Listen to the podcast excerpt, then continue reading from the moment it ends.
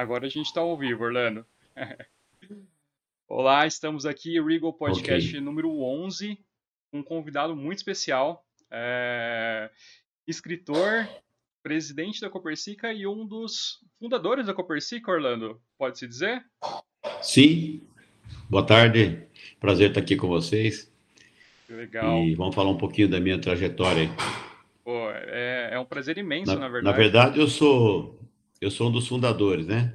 É, porque todos que estavam lá na, na, época que foi fundada a Copercica, 1969, 14 de abril, foi feita uma reunião com 69 pessoas e depois eles saíram pegando a assinatura de quem queria se, se associar, tornar-se cooperado.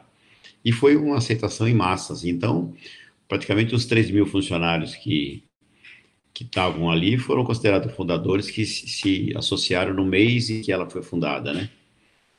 E a partir dali começou com esses 3 mil e hoje está em torno de 200 mil cooperados em Jundiaí. Nossa. Então é muita gente, né? É muita gente. A população de Jundiaí hoje gira em torno de 400 mil, é isso? Isso, 400, 400 e pouco, né? A gente pode se dizer que... Então, a, a, a, o pessoal ativo, praticamente todos são cooperados.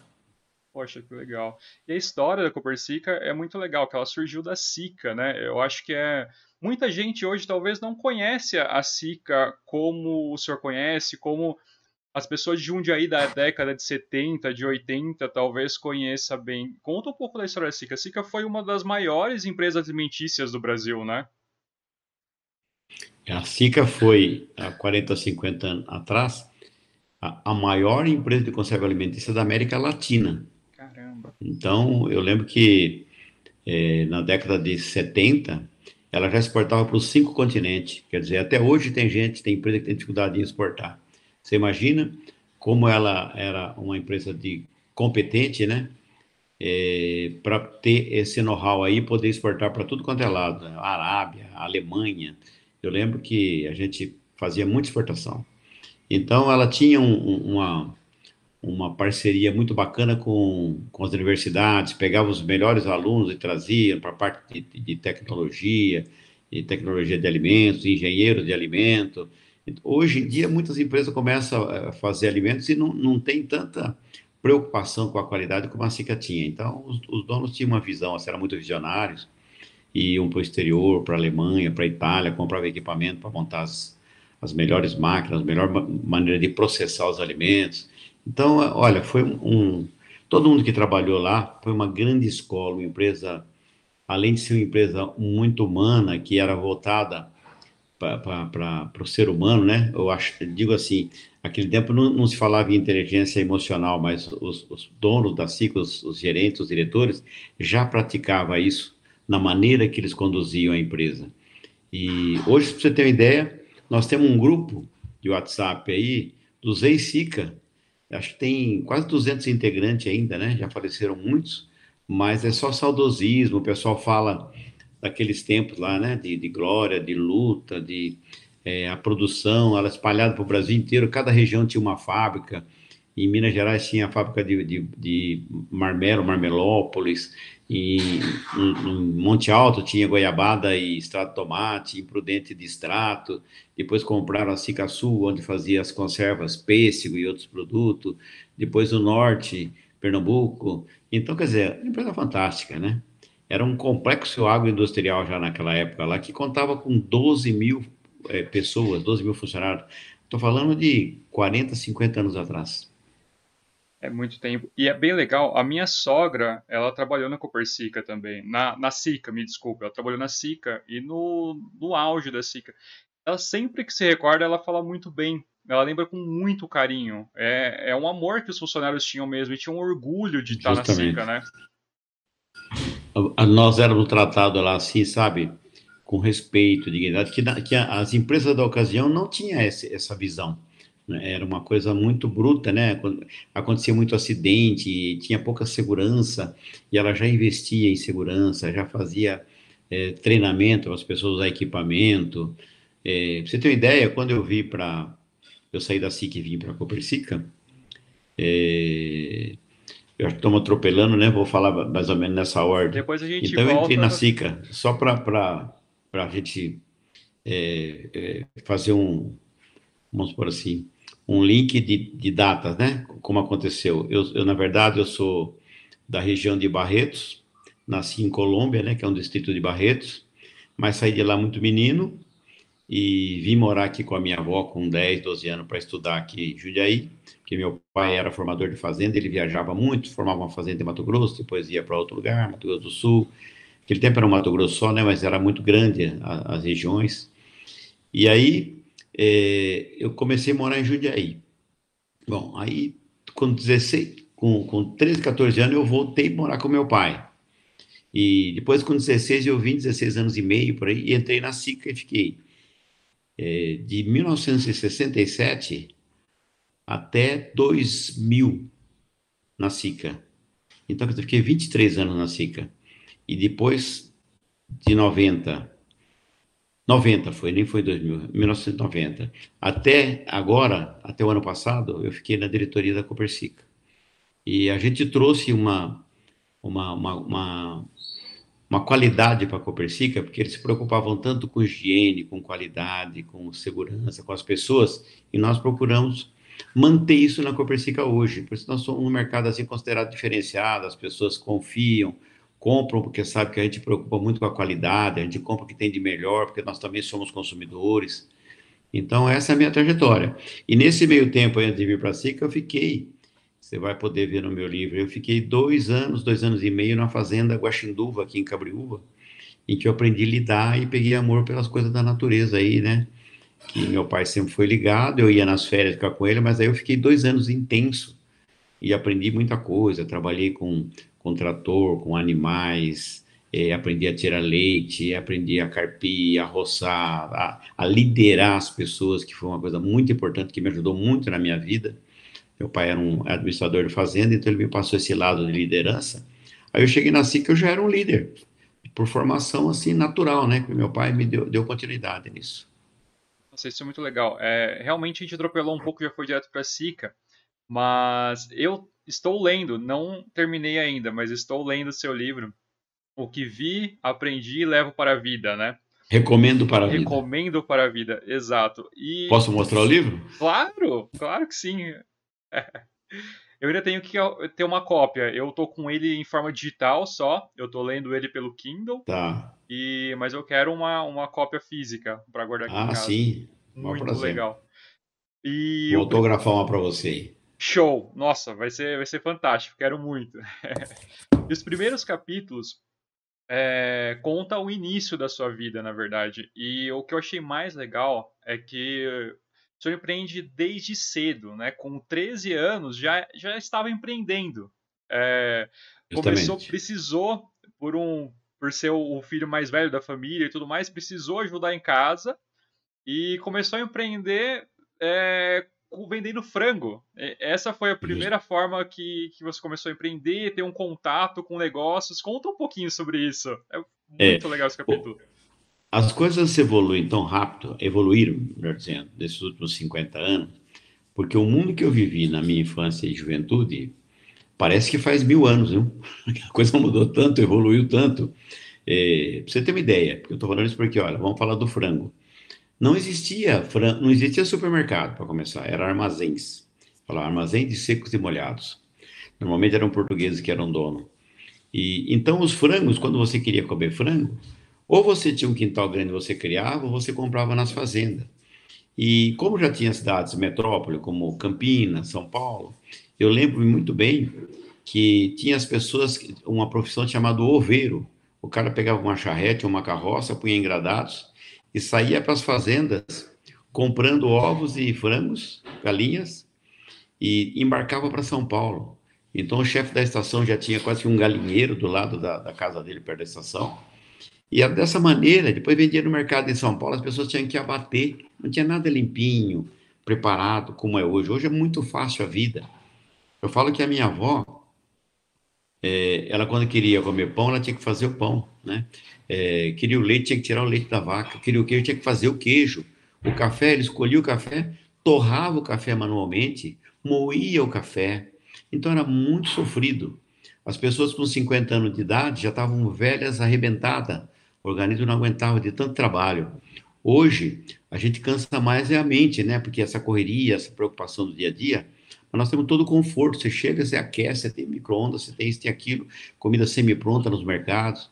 Então, é, é, parece que eu saí da, da, da idade da pedra e, e, e vim para cá, porque foi uma, uma, evolução muito rápida em, em 50 anos. Exato, mudou, mudou muito o mundo. É, é exatamente. Hoje, talvez, é, não sei se existe, mas existe uma lenda que falam que tem criança que não sabe que o leite realmente vem da vaca, né? Tem criança que acha que acha que o leite vem da caixinha. Porque só vê a caixinha. Não, não é, vê a vaca. Ideia, né? Não sabe como que funciona na verdade, que, que tem que alguém ali tirar o leite da vaca, é, fazer tratamento nele para ir para o mercado. A galinha também, ovo. A criança vê o ovo ali e nem sabe que o ovo muitas Não vezes. Sabe, pensa que é uma fábrica de ovo, né? Exato. Mas você acha que uma coisa que aconteceu com meus netos aqui há um tempo atrás, interessante, é que eu tenho galinhas, eu tenho animais, né? Eu moro numa chácara até 21 mil metros, é pequena, mas dá para ter bastante coisinha, eu que gosto, né? E tinha uma galinha a galinha demora 21 dias para incubar os ovos. Ela bota os ovos, deita sobre os ovos depois que ela botou o último e fica 21 dias em cima. Sai uma vez por semana, cada 5, 6 dias para se alimentar e volta e dorme ali, não deixa esfriar. Então o calor dela vai passando e vai gerando aquele embrião, né? É, é, é uma coisa fantástica. E quando chega no último dia, o ovo está totalmente fechado e o pintinho já está piando lá dentro. Então eu peguei e falei para o meu neto, falei, neto ou neta, não lembro agora, falei assim, viu? Você já viu o ovo piar? Põe no ouvido. Pio, pio. Ele ficou encantado. O que, que é isso? Eu falei, agora vamos marcar ele lá, daqui a pouco você vai ver, vai nascer o pintinho. Então, duas, três horas depois, o pintinho vem quebrando a casca com o biquinho. É um milagre, né? A coisa mais linda do mundo, suja aquela vida lá. Então, quer dizer, a natureza é uma coisa que eu adoro, respeito muito, né? E a gente ensina valores, né, para as pessoas, saber é, que nada é como a gente quer, né? A natureza é realmente uma coisa incrível, fantástica. Eu cheguei a te contar, eu também tive uma infância. Eu queria te oferecer um café aqui, meu filho passou um café agora aqui. Olha... Eu só queria tomar que eu tô com sono, que eu almocei tarde hoje. Delícia, eu tomei uns dois cafezinhos hoje também, tô, tô bem acordado por enquanto, tô só na água aqui. Mas essa questão de, de natureza e tudo mais é muito legal. Eu te contei um pouco eu meu pai tinha um, uma propriedade é, no Mato Grosso do Sul, né? E minha infância, sempre que eu tinha férias de escola, eu ia para a fazenda dele. Então, lá eu tive um, uma infância muito diferente do que muitas pessoas, crianças de hoje em dia que vivem no apartamento, talvez uh, ia, sair um pouco na rua para brincar e tudo mais. Eu não, eu acabei pisava no prego, pisava em abelha, pisava em cocô de, de vaca, tudo isso e aprendi muita coisa, na verdade. Tirar leite de vaca, muita criança hoje não tem nem ideia de como que é tirar leite de vaca e tudo é isso. É verdade. Além da imunidade que a gente pega, né? Contato o dia inteiro com, exato. Com, com a natureza. E isso é importante. Talvez se tivesse alguma forma das crianças hoje em dia ter esse contato um pouco maior com a natureza, talvez o mundo fosse um pouquinho diferente, né? Porque é algo que é importante você saber de onde vem o leite, de onde vem o ovo, como que funciona tudo isso, como que funciona o mundo. Tem muita gente que, que não tem noção, né? E, e, é, e é, um pouco triste isso, se a gente parar para pensar. Hoje o mundo, as crianças nem brincar na rua brinca mais, nem jogar bola muitas vezes joga, acaba ficando só em casa com tablet, celular e tudo isso. É um mundo um pouco complicado que a gente está. É muito, né? né? E a gente percebe que até tem até uma geração que fica decepcionada porque hoje é tudo pelo sistema, tudo automatizado, eles programam, não dá certo, faz de novo e dá certo. E quando você está na rua, não é assim as coisas, né? Quando você vive o dia a dia físico, é, muitas vezes você faz um cálculo, não dá, você pula e, é, por exemplo, eu cheguei a, a pegava é, rabeira de caminhão, ia nadar na represa quando eu morava no interior, e depois voltava para casa uma preguiça, longe, né? Então passava os caminhões subia, a gente pegava quando o caminhão estava pesado, ficava perto da subida e a gente falava, vamos pegar rabeira. Se pendurava na calceira do caminhão e ia até perto de casa. Então, é, tinha motorista que não gostava daquilo e quando chegava perto da casa sabia que você descia, eles aceleravam. Talvez você levava cada tombo e ficava tudo ralado. Aí chegava em casa, a mãe lavava com salmoura, né? O remédio que tinha para todos, todos os ferimentos era água morna com sal, a tal de salmoura, banho de salmoura. Aquilo queima tudo, mas realmente ajudava a sarar, né? Porque Acho que o sal tem alguma ação aí que eu não sei qual, como ele age, mas eu sei que é, rapidinho já fechava a cicatriz ou a escoriação já subia. Então é uma coisa assim, quem falar que pegar rabeira de caminhão, que loucura. Outra coisa, eu morava no interior, teve uma ocasião que eu, nós fomos descer e a estação estava um quilômetro de distância assim da casa do meu tio, onde tinha um sítio. Aí tinha um monte de areia na beira da estrada, falou, vamos pular na areia? Olha só que ideia.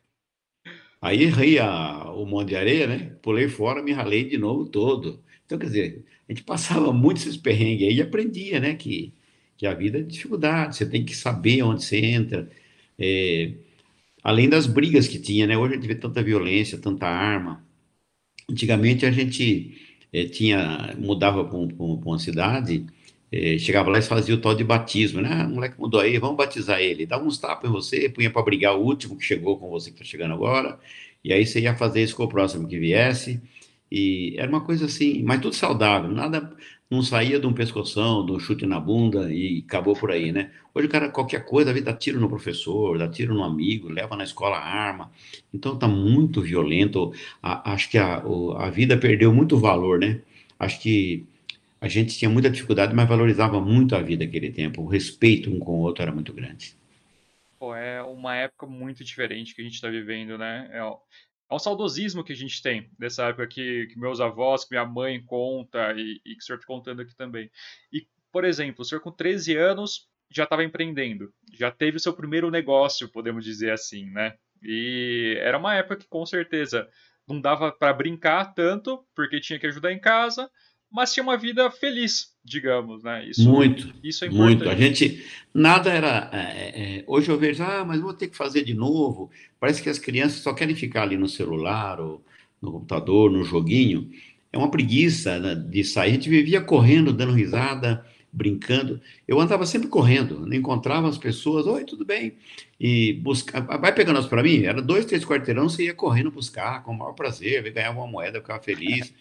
Hoje não, parece que está todo mundo amarrado, todo mundo sem vontade, é, parece que não quer ajudar o semelhante, não tem aquele amor de proximidade, de vizinhança. E a gente tinha uma relação muito melhor. Então é um saudosismo que. Mas é uma coisa sadia, né? E a gente tenta passar isso ainda para as pessoas que estão próximas. Aproveitem, vivam mais, respeitam mais, conversem mais, brinquem mais, né? Leva menos a sério. Ah, vou bater, vou brigar. Não, vai lá, conversa, esclarece. Se não der certo, é, é só evitar a próxima vez. Não tem que brigar, não tem que dar tiro, não tem que fazer nada disso. Então, e essa vida que você falou de empreender, é, no livro, né? É, meu pai quebrou a situação financeira dele, é, ele levou um golpe lá e ele ficou revoltado naquele tempo também assim. A gente não, não brigava por nada, mas quando brigava, era o fio de bigode, que era um negócio, você desrespeitou, então aí era praticamente um, como é que eu posso falar para você? Aquele desafio do faroeste lá que, que as pessoas faziam. É... Poxa, como que chama? É... é... tem um nome que se dá, né? Quando alguém virava de costas e um atirava no outro. Sim, sim. Meu pai chegou, chegou a, a marcar um duelo. Duelo, duelo, exato. Duelo. O meu pai chegou a viver isso. Foram frequentar um negócio de futebol e tal, desentendeu feio lá com a pessoa de outra fazenda. Eu não cheguei a ver isso, mas ele contava. E parece que ele era recém-casado, moço de tudo. E aí um começou a ofender o outro, e os caras falaram, então vamos marcar para a gente resolver as nossas Caramba. pendências aí. Tal dia, tal horário, daí uma semana, traz as suas armas. Você acha uma coisa estúpida dessa? é quando chegava num desafio desse, era o fim, um morria, outro morria. Mas era muito difícil porque existia muito respeito, não é à toa. Hoje, qualquer coisa, né, pega o seu celular, você não ganhar o celular, dar um tiro em você. Aquele tempo não tinha que ter uma ofensa, tinha que ter uma coisa de moral, de valores e tal. E aí, é, meu pai começou a preparar as armas dele, né? Tinha um revólver é, Colt Schmidt, lá, Colt 45, cabo de madrepérola, ele falava e tal. Eu cheguei a ver um revólver semelhante, não sei se era aquele. É, a faca no outro, do outro lado da cintura, e munição, as goiacas cheias de bala ele contando que estava preparando e engraxando para encontrar com o cara no campo de futebol, que não ia ter jogo, mas ia ter o duelo deles. Aí quando chegou, acho que na sexta-feira ou no sábado, o cara morreu. Teve um infarto. Ainda falava que morreu de repente, que até ninguém sabia que era infarto, porque não tinha como examinar. Simplesmente um morreu, troço, morreu de repente. Morreu de repente. Então eu falei, nossa, pai, acho que ele ficou com medo, assustou, sofreu do coração, acabou de matar o homem, né? Então, era assim, era um lado ignorante, mas era um lado de respeito muito grande. E lá nessa cidade, é, como nós quebramos e meu pai foi perseguir esse cara que deu o golpe nele, ele, o cara foi, foi para Bolívia, ele pegou as armas dele e falou, pagou aluguel lá dois, três meses de uma chácara para nós, vendeu tudo que a gente tinha, coisa de vender assim, a gente tinha um, um, um, era bar, hotel, restaurante na cidade de Valentim Gentil, interior de São Paulo, perto de Votuporanga. Ele vendia assim, sabe quando você quer liquidar, põe na porta da casa, quem quer comprar essa rádio vitrola, tinha, que tinha de, de, de, equipamento, foi vendendo, e desfez daquilo lá, pegou o dinheiro que deu, porque o cara deixou ele totalmente quebrado, eu não vou contar o resto se eu comprar o livro para ver. Exato. E eu sei que aí, passou os dois meses que ele pagou o aluguel, e precisavam comer, precisavam pagar aluguel, e meu pai não voltou. E eu estava com 11 anos de idade. Foi 1961 isso aí. Aí eu falei, nossa, vou ter que me virar. Primeiro eu fui tentar, porque tinha muito caminhão de boia fria lá, né?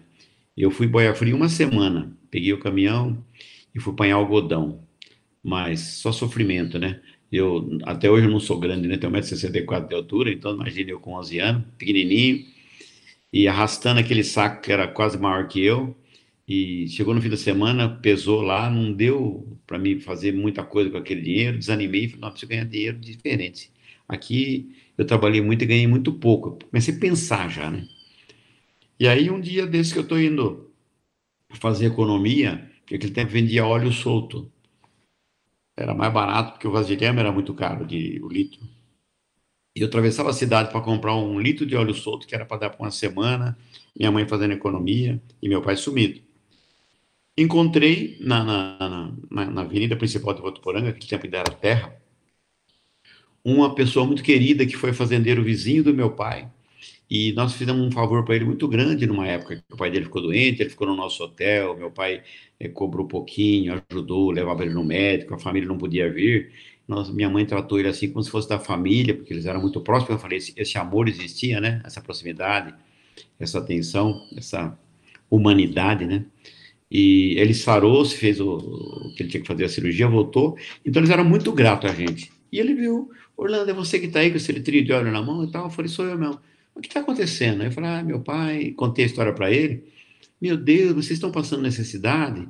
Vai, monta aqui. Ele estava num, numa carroça com quatro burros, uma carroça bem grande, chamada de carroção. Eu subi em cima, fui até a minha casa, dona Abadia, minha mãe chama Abadia, né? É, aí falou, só me desculpa, mas vocês estão precisando de ajuda aí? Deixa eu olhar no seu armário. Abriu, não tinha praticamente nada. Não, amanhã eu venho aqui com conforto para vocês. E trouxe, acho que no dia seguinte, dois dias depois, banda de porco, trouxe feijão, trouxe Nossa. tudo que, mais alguma coisa.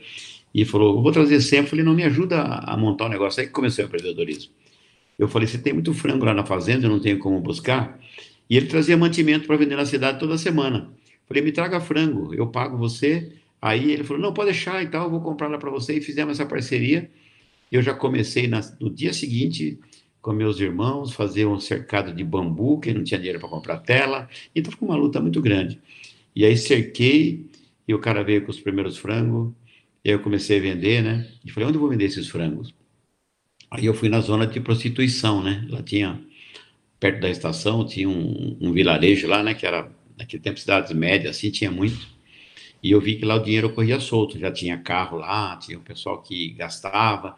Eu falei, eu vou vender frango lá, porque lá eles têm dinheiro para comprar. Aqui no meio das pessoas mais, mais pobres, mais sem condição, não vou, não vou conseguir vender. E peguei e fui lá com um monte de frango nas costas num sábado. Aí bato na primeira casa. E a mulher lá fala, ai, menininho, é, eu já comprei ontem, o oveiro passa sexta-feira. Eu falei, nossa, aprendi uma, né? Errei o dia, né? Uhum. E a que hora que ele passa mais ou menos? Ele passa lá para meio-dia. Falei, então tem que vir mais cedo. Aí começa, começa a pensar e há uma solução para os seus problemas. E aí eu falei, mas compra só um para me ajudar e tal. Tá bom, aí me trataram muito bem, né? Porque eu tenho respeito para esse pessoal até hoje. A vida eu até brinco, né? Falar as prostitutas, eu só posso falar bem, porque é, elas são pessoas muito sofridas, né? Acho que ninguém está naquela vida porque quer, né? Tem alguma razão para estar tá ali, ou uma ou outra só que está porque quer. A maioria não são jogada naquela época, mesmo a família, se a mulher cometesse um erro, tivesse um, uma aventura, um filho, uma coisa assim, os pais expulsavam de casa, ela tinha que se virar. Aí eu sei que eu comecei, vendi aquele ali, aí eu fui nas outras casas só com um, escondi o outro debaixo dos pés de mamoneira, tem muito no interior, e fui vendendo um por um. E aí comecei a ir na sexta mais cedo, aí um oveiro um dia quis brigar comigo, que eu estava tomando a freguesia dele, mas eu comecei a ganhar meu dinheirinho, pagava as contas, e foi assim, meu pai demorou uns seis meses para voltar. Quando ele voltou, estava tudo pago, eu tinha comprado medicamento para minha mãe que estava doente, eu comprava roupa para minhas irmãs, comprava mantimento, e eu estava mantendo a casa com 11 anos de idade, fazendo um negócio, né? E aí eu peguei amizade com as prostitutas, e eu vou contar o livro inteiro, eu vou parar por aqui, senão é muito longe. é. e, e, elas pediam para mim na, na cidade comprar. Aquele tempo a roupa, não, não, achava roupa feita também, né? Não tinha tanta indústria assim. Mandava fazer nas costureiras. Então eu ia comprar os cortes. Ela falava, me traz um, uma seda dessa cor, me traga renda, me traga isso, é, batom, me traga ruge, que era o negócio de passar no rosto, eu já nem sei é outro nome. E eu fui, aí eu ia de charrete, né? Tinha um charreteiro que era igual um táxi, assim. E as mulheres de família não andavam na charrete, só andavam as prostitutas e, e quem vinha de fora, assim, que ia para os hotéis, viajante. Então a charrete ficava perto da estação do trem e ele levava até a cidade. Eu andava, então até no livro eu chamo lá de charreteiro boy, né? Que eu levava as encomendas, trazia, e comecei a ganhar a gorjeta delas também, além de vender o frango. Eu sei que eu comecei a empreender e a minha vida só, só foi bem a partir dali, eu consegui equilibrar tudo foi uma visão muito importante, na verdade, que o senhor teve, né? Com 11 anos, é, é, é, muito difícil uma criança, muitas vezes, entender, por exemplo, ó, eu sou pequenininho, eu não vou conseguir carregar esse algodão, o que, que eu posso fazer para ganhar dinheiro sem ser isso? Já pensou, pô, vender algo, uh, comércio, e o comércio, na verdade, é, é um dos melhores negócios, né? Que, que você... Exatamente. Quando você aprende a venda, eu acho que o mais importante de qualquer negócio é o, lado de vendas, né? O setor de vendas. Quando você consegue ter um setor bom de vendas, você consegue ter um capital de giro, ter dinheiro entrando, conseguir, consegue crescer. Se você achar o nicho do negócio, você vai embora, né? Exato, e surpreendeu isso com 11 anos e já começou a empreender ali. E uma coisa legal que, que eu. Vamos falar só um pouquinho de novo do livro, mas uma questão da liderança e da questão que o senhor não era, é, pelo, pelo que eu li no livro, o senhor não era é, fraco, digamos assim, era uma pessoa forte. Se alguém ia falar alguma coisa com você, você conseguia falar alto também, conseguia mostrar é, imposição ali. Isso é muito importante também, né? E ter isso desde criança é, é um fator muito bom, né, para a vida. É, essa coragem, é, isso eu herdei muito do meu pai. Meu pai era pequenininho também, mas sabe, um, um, um igual cachorrinho pincher valente, que encara qualquer coisa. E às vezes ele pode levar um chute até e morrer, mas ele tem coragem, ele morre lutando. Então eu aprendi desde pequeno que a gente tinha que brigar pelo, pelo que é justo, pelo que é certo, pelo que. Porque senão as pessoas passam por cima de você. E até hoje, para os meus filhos, para o meu neto, para as pessoas que são mais próximas, para a pessoa da empresa, quando eu dou treinamento, eu falo, gente, nós precisamos ter coragem, sabe? Coragem de contestar o que não está correto, contestar a autoridade, contestar. Depois vamos entrar até no lado político também, né? Que no livro também tem umas passagens que eu peitei político. Eu sempre fui assim. E na SICA, teve uma ocasião em que, essa, essa, essa parte não está no livro, mas é, foi muito interessante que é, tinha uma pessoa que começou, veio uma diretoria nova e começou a enfeitar a fábrica. Foi vendida a empresa e ele começou assim por flor, fazer canteiros, tirar aqueles corredor que estava bagunçado e ficou até bacana. A arrumação dele era perfeita. Só que ele não media as consequências dos atos dele. Então ele chegava com empilhadeira lá e dois, três, quatro ajudantes. Num fim de semana ele removia tudo que estava na porta, por exemplo, do, do, setor de produção de doces sem massa e, e, e arrumava vasos de flor, arrancava aquilo dali, levava para outro lugar que estava vazio. Só que chegava no dia seguinte, na segunda-feira, para produzir, as pessoas iam procurar lá as latas que era para ser enchida ou coisa desse tipo é, não encontrava o, o, o, Onde ele colocou? Ele não avisava ninguém, não consensava com ninguém, aquela arrogância e prepotência. E ele, é, contando isso, eu fui lá, arrumei, deixei bonito. Eu peitei o cara no meio da reunião. Estava reunião de liderança, tinha umas 100 pessoas. A empresa tinha, tinha é, 3 mil funcionários, então tinha mais de 100 líderes. E eu fui nos convidados, estava lá. Eu não aguentei, porque estava fazendo essas cagadas, desculpa a expressão, né? Não era a primeira vez que ele ia bagunçava, depois as pessoas ficavam a, a linha de produção parada duas, três horas para achar o, o ingrediente X que ia ter, que ia ter na produção e ele sumiu com aquilo, escondeu, ninguém sabia onde estava. Aí eu falei, posso falar uma coisinha? Se o senhor consensasse, conversasse com o pessoal do setor, envolvesse mais as pessoas, todo mundo quer deixar isso aqui bonito. Mas o senhor está tá, tá fazendo de uma maneira que está dando prejuízo. Mas como prejuízo? Aí eu contei para ele. O senhor sabia que ficou 100 pessoas paradas na linha de produção, duas horas procurando a, a, a, as latas que era para ser envasada na sessão tal, tal dia? E teve. Aí ele falou: não, não, depois nós conversamos sobre isso. Depois eu chamo você na minha sala. Aí os caras falaram: você perdeu o emprego, você foi mexer com o cara, o cara é poderoso, era diretor de recursos humanos na época, estava começando o recursos humanos nas empresas. E aí eu fui almoçar, isso na parte da manhã, quando chegou uma e meia, duas horas da tarde, uma ligação para mim até a diretoria. Aí eu falei, nossa, cara, acho que vai me mandar embora mesmo, né? O doutor é, X mandou chamar você lá. Aí eu pensei comigo, bom, se ele mandar embora também, eu vou fazer uma carta para o presidente, porque aí eu comecei a alicerçar minhas defesas, e outra, se essa empresa não me quiser mais aqui, eu tenho convite para outra, o que eu quero é o melhor, e tá, e encarei uma normalidade. Falei, a empresa, como diz o meu amigo Max Guerre, quando a empresa não oferece as condições dignas para você, você não cabe naquela empresa, né? Não, não, não, é melhor você não ficar, porque ela vai, ela vai mexer com seus valores. Então foi isso que eu pensei já naquela época, sem ter essa formação, mas eu já tinha essa, esse pensamento de fazer as coisas corretas da melhor maneira possível. Muito pelo contrário, cheguei na diretoria, ele me chamou, falou: Ô Baixinho, você acabou comigo lá, hein? Eu falei, como assim, doutor? Ele falou, você foi falar lá, rapaz? Eu falei, ah, mas o senhor estava só falando as vantagens, eu, eu, tenho que falar, né? Porque a empresa está perdendo com isso. Ele falou, muito legal, cara. Eu estou cansado de yes man, as pessoas que concordam com tudo que eu falo. Eu quero pessoas igual você. Eu vou começar a ouvir você e você vai me dizer agora, no próximo setor que eu vou mexer, com quem que eu falo, quais são as pessoas, porque ninguém me fala nada aqui. Eu tenho que agir por conta própria, porque eu não tenho apoio, as pessoas têm medo de mim e tal. Eu falei assim, eu não tenho medo de ninguém, né? Eu estou no meu direito, na minha razão. Se o senhor quiser tomar. Não, não, muito pelo contrário, eu quero que você me apoie. A partir daí, eu comecei a dar sugestão e tudo fluiu bem. Então, quer dizer, falta coragem para as pessoas. Isso a gente vê muito no Brasil de hoje, né? Chegamos politicamente onde chegou, por quê? Porque é, faltou coragem. É, então, é, é que a gente vê, você acha que na Petrobras, quando começou aquela roubalheira, se alguém chegasse para a empresa e falou, olha, estão tirando dinheiro, tá, tá, e a coisa ia, ia prosseguir? Não, acho que vão me matar, eu vou perder o emprego, eu não vou perder a minha boquinha. Então, todo mundo morre de medo, acho que nós somos muito passivos no Brasil. E por isso nós estamos do jeito que estamos, né? Precisamos ter mais coragem. Olha, é, realmente, é, é, muito importante a questão da coragem. Olha só, muita gente realmente, é, dentro de grandes empresas, sempre fala amém, né? Tem aquele medo, é, chega, não coloca a opinião que ele tem, às vezes sabe que a questão está muito errada, mas não quer falar para justamente não perder o emprego ou não perder uma bonificação ou algo do tipo, sendo que na verdade ele pode até ser beneficiado com isso, né, tendo coragem Justamente. e tudo mais. Mas é o medo. É o medo, o medo. exato. E eu acho que essa coragem. Meu pai, meu pai falava assim, Ciro, só para completar esse raciocínio. Claro. Ele falava assim: não tenha medo do rastro da onça. Às vezes você, quando a gente morava em fazenda, você está pescando no lugar, você vê o rastro enorme de uma onça. Aí é capaz de dar um troço em você, você morrer do coração. Ah, ela está por aqui, ela vai me comer, vou morrer, eu estou sem arma. Então você pode. É, ele falou assim, a onça, onça pode já ter ido embora, pode estar tá de barriga cheia. Né? Ele falou assim: tem uma série de chances, você não vai morrer antes daquilo. Coragem, em frente, né? Ele falou, raciocine, não vamos entregar.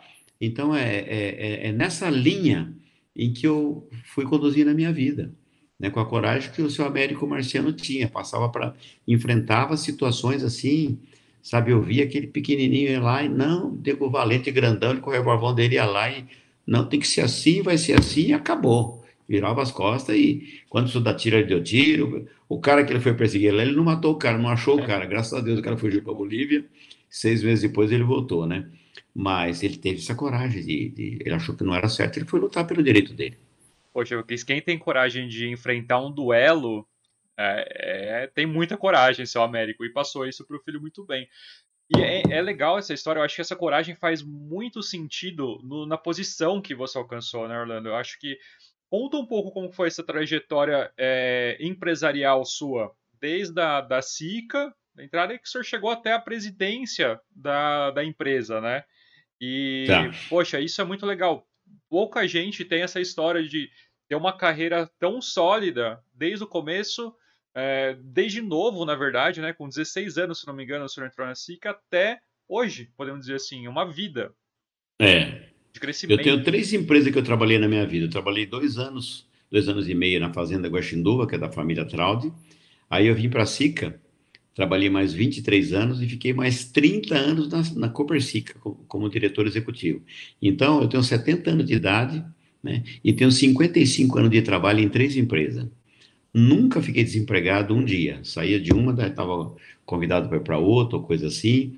É, tive oportunidade, fiz carreira. É, vou começar a mostrar para você assim, desde a Fazenda. A Fazenda que foi que me deu, é, com a presença do meu pai e a dureza dele, é que me preparou para fazer a minha carreira. Porque eu não tenho muita formação. Né? Eu, eu não tenho nível superior, eu, eu sou um técnico em administração de empresa. Só que eu estudei todos os assuntos que vinham para mim. Eu não sou de ficar numa cadeira na universidade, mas eu cheguei a entrar e, por motivos particulares, não deu para dar sequência.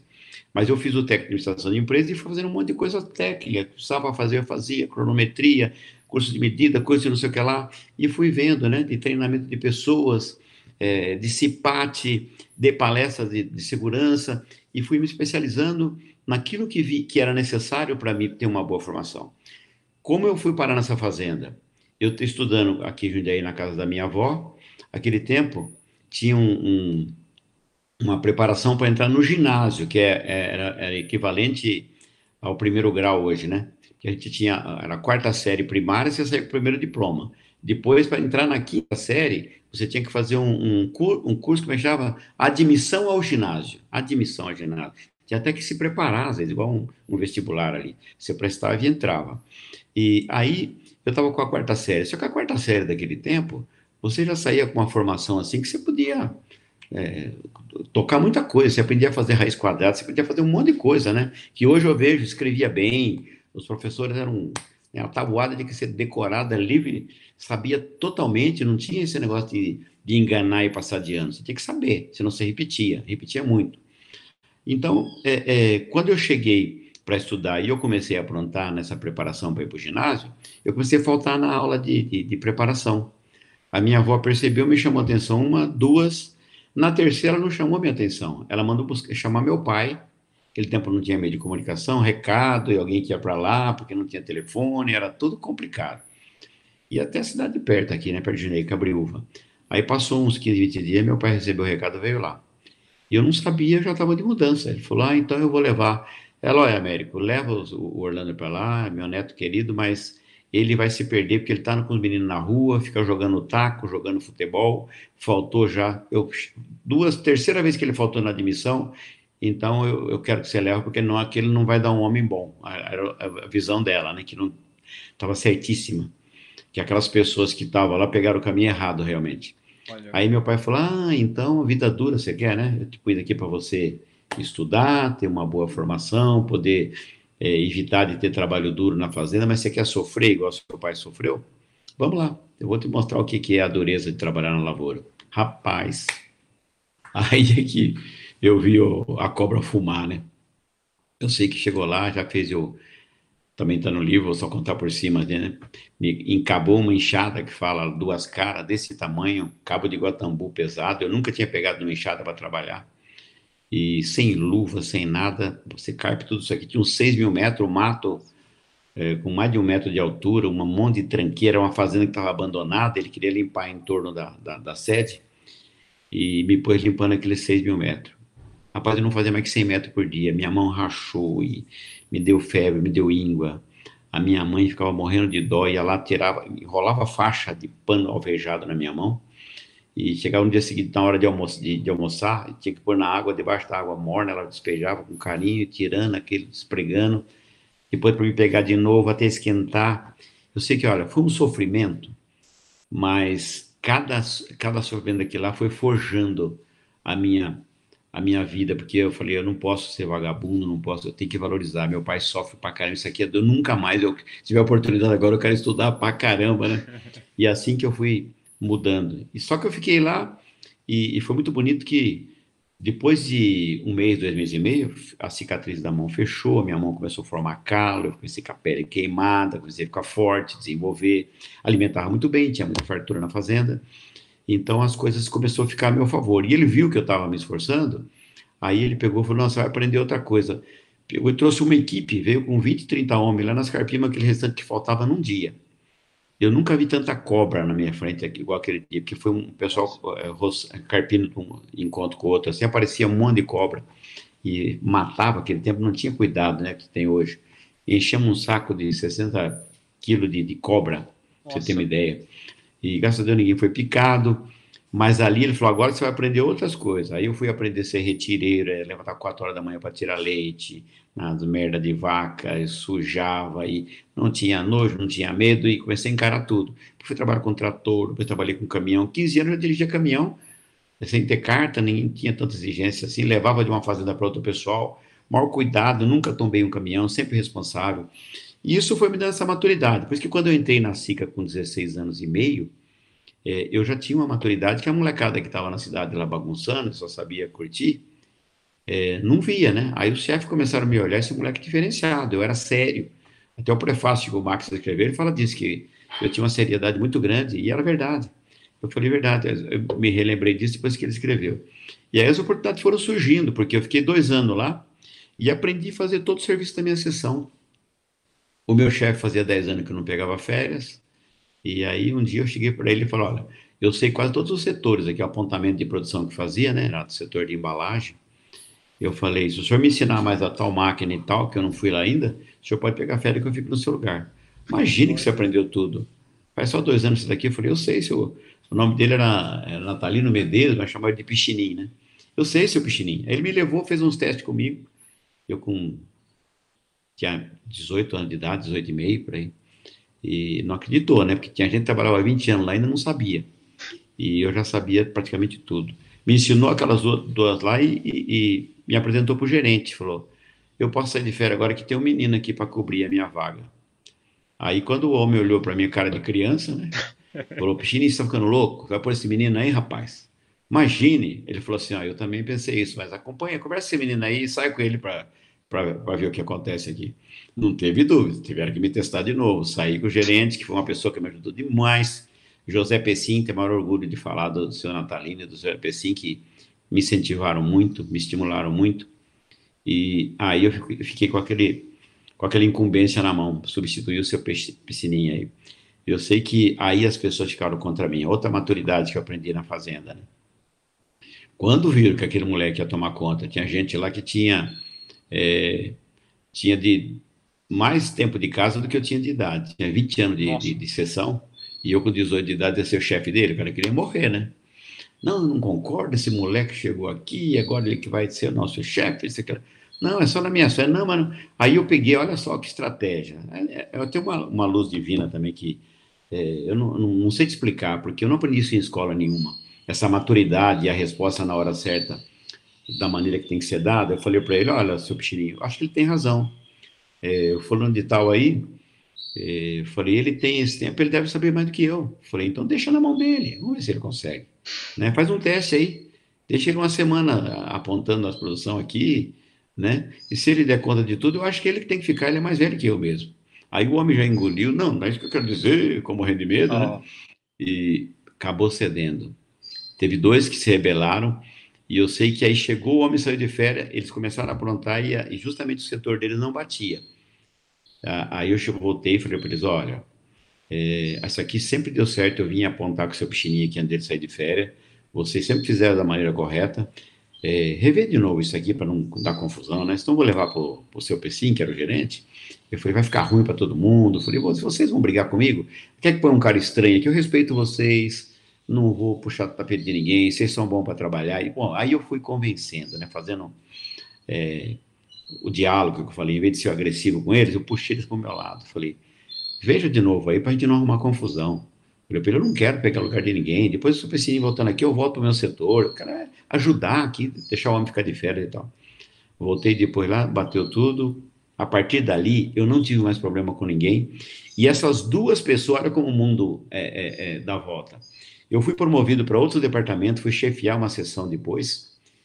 E eu levei essas duas pessoas comigo, estimulei eles a olhar a empresa e o crescimento, ao invés de achar que as pessoas que crescem é puxa saco, não merece, é, que eles também poderiam, que eles tinham capacidade para subir.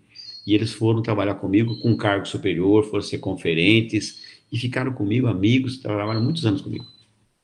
Olha, virou o jogo, né? É. Virou o jogo para as pessoas. E, e, como que funciona isso, na verdade? Você acaba crescendo é, dentro de uma empresa, existe muita gente que, na verdade, olha com maus olhos, né? que exatamente acha que porque você está crescendo, você está ou passando em cima de alguém, ou você vai chegar num ponto que vai começar a fazer algo ilícito, algo desse tipo. Você passou por algumas pessoas que, que tentaram puxar seu tapete? Nossa, a vida toda, né? Sério, muito. A, a, a, eu tenho uma, a maioria, a maioria, hoje tá até mudando um pouco isso aí, mas era muito pior há 20, 30 anos atrás. É, a inveja, é, a luz quando você tem uma luz, um brilho, incomoda, né? É, eu sempre enxerguei assim, as pessoas que iam trabalhar comigo e tinham uma luz grande, bonita, ao invés de eu olhar para ele e ficar cego olhando a luz dele, e ficar contra ele porque a luz dele brilha mais ou igual a minha, eu punha ele do meu lado para iluminar no mesmo, na mesma direção. A gente tinha que dar um foco maior. Eu falava, você é brilhante, vem trabalhar comigo, nós vamos fazer isso, você me ensina isso, eu ensino aquilo para você. A gente fazia uma soma.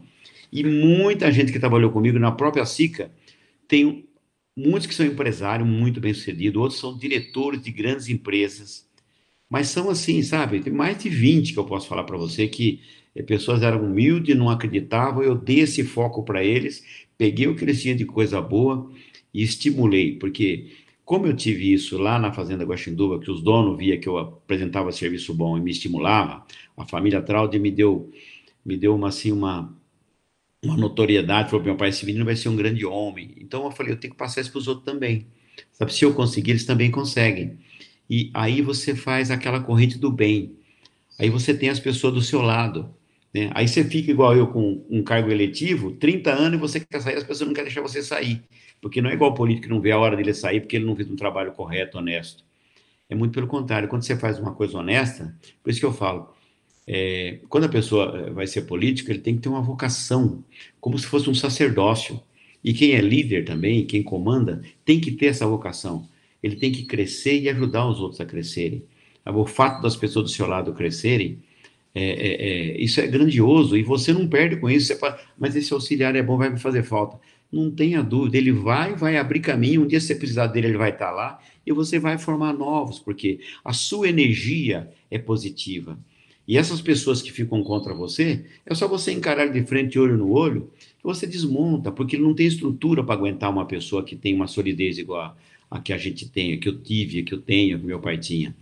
A gente é muito verdadeiro, muito real, então quando você chega, as pessoas te apoiam, não, não dá para essas pessoas ficarem contra. Eles ficam por algum tempo, né? Porque é, a mentira não dura, a, a falsidade não dura muito tempo, daí a pouco desmascara. É isso que eu vejo em todos os sentidos.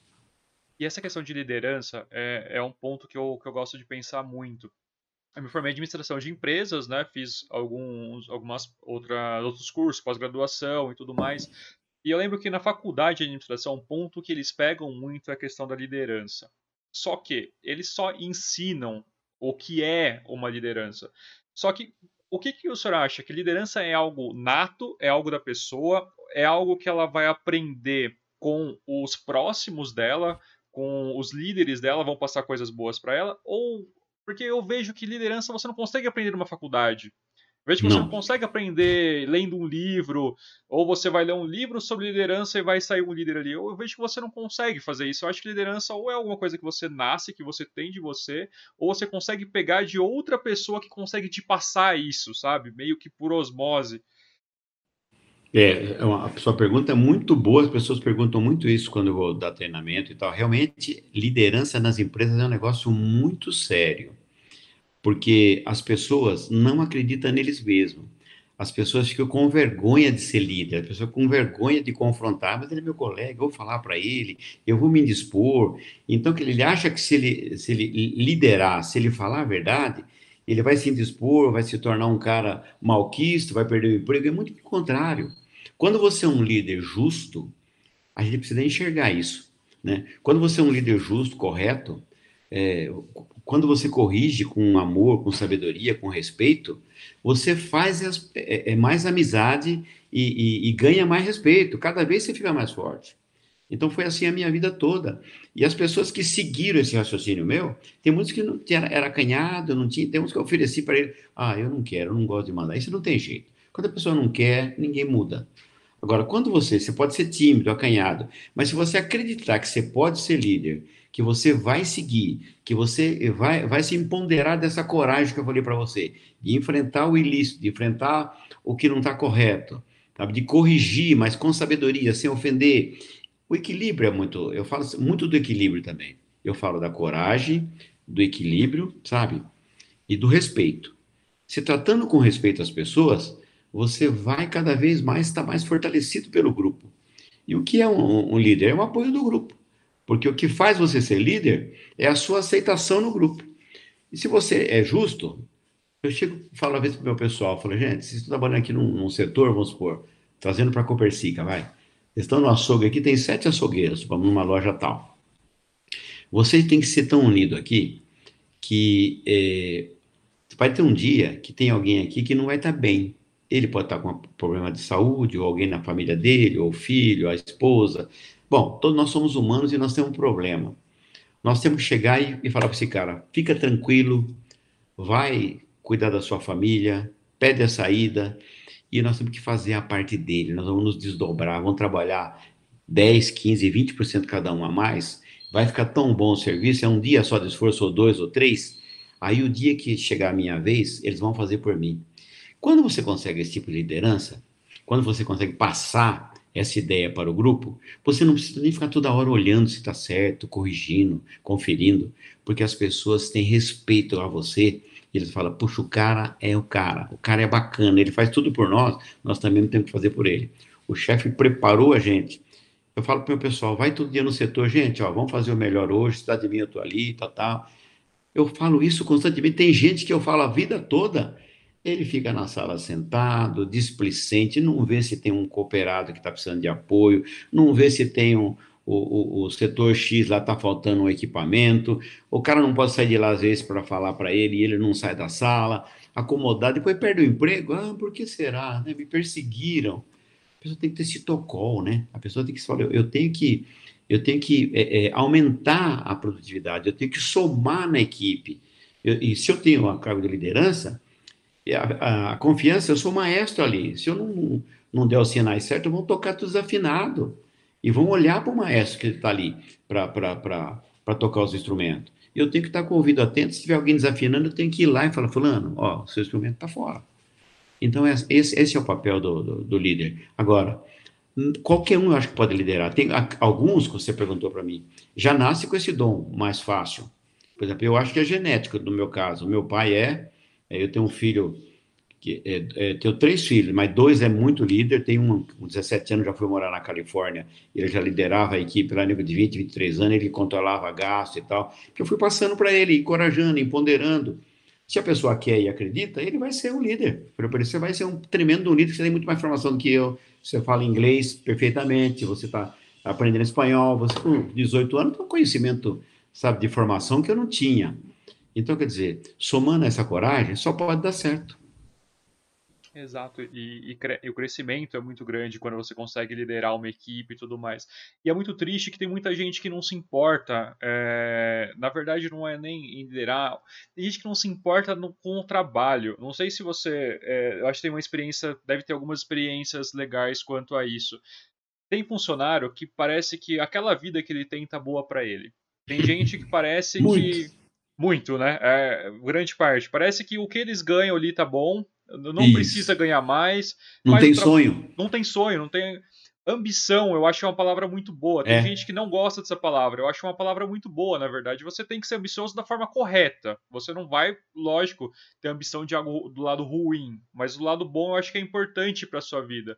Mas eu vejo, é, e eu fico um pouco triste de gente que trabalha há 10, 15 anos no mesmo lugar, não pensando que pode ter um cargo melhor, pensando que pode ter um trabalho melhor. Para ele, o importante é sair de casa, ir na empresa, faz o trabalho o dia inteiro. terminou o trabalho, volta para casa, dorme final de semana, se diverte, toma uma cervejinha, alguma coisa. Mas não tem uma vontade de crescer, não tem uma um, um, sonho, né? Não tem sonho. Não tem sonho. O que, que aquelas não tem sonho, pessoas... São... O, que meu que elas... pai falava assim que são mortos-vivos. São mortos-vivos. Perfeito, perfeita colocação. E, eu meu pai era você... muito simples, ele tinha, ele tinha uma visão assim, sabe? É, ele era semi-analfabeto, ele se alfabetizou sozinho. Olha só a experiência do meu pai. É, ele, com 14, 15 anos, quem me contou isso aí foi um, um, um cunhado dele, que ele, ele trabalhava naquele serviço pesado, duro, de fazenda, colhendo café, carpindo.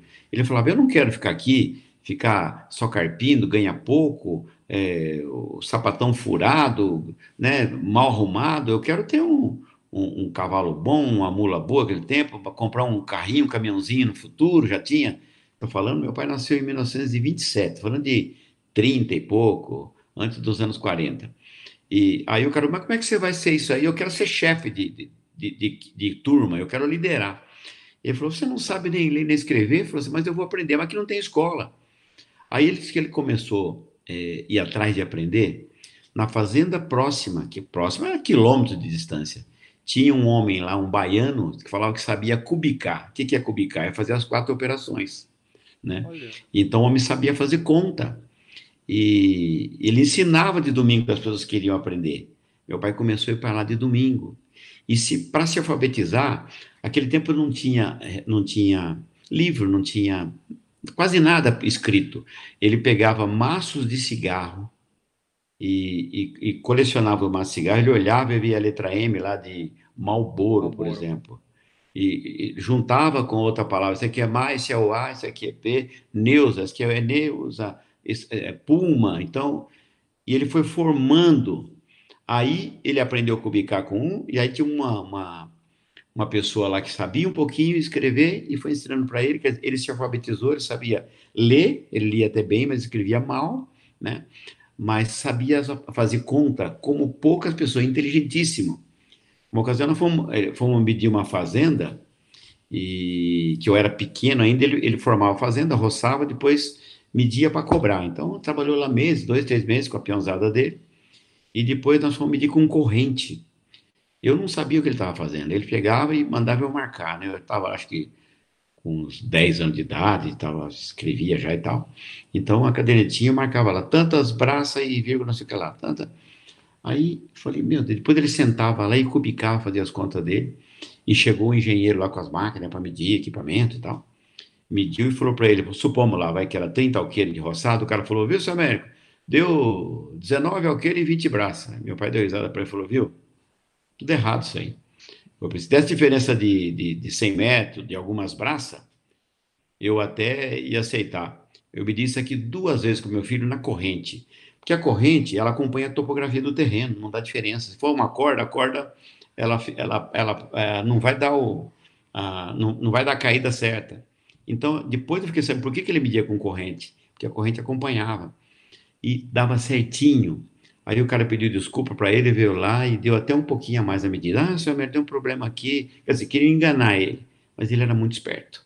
Então, é uma pessoa que se quis fazer sucesso. Então, ele se alfabetizou, com 18, 19 anos, ele já tinha a equipe dele, ele pegava para formar, chamavam de é gato, é empreiteiro, punha um monte de defeito, mas ele estava na frente deles.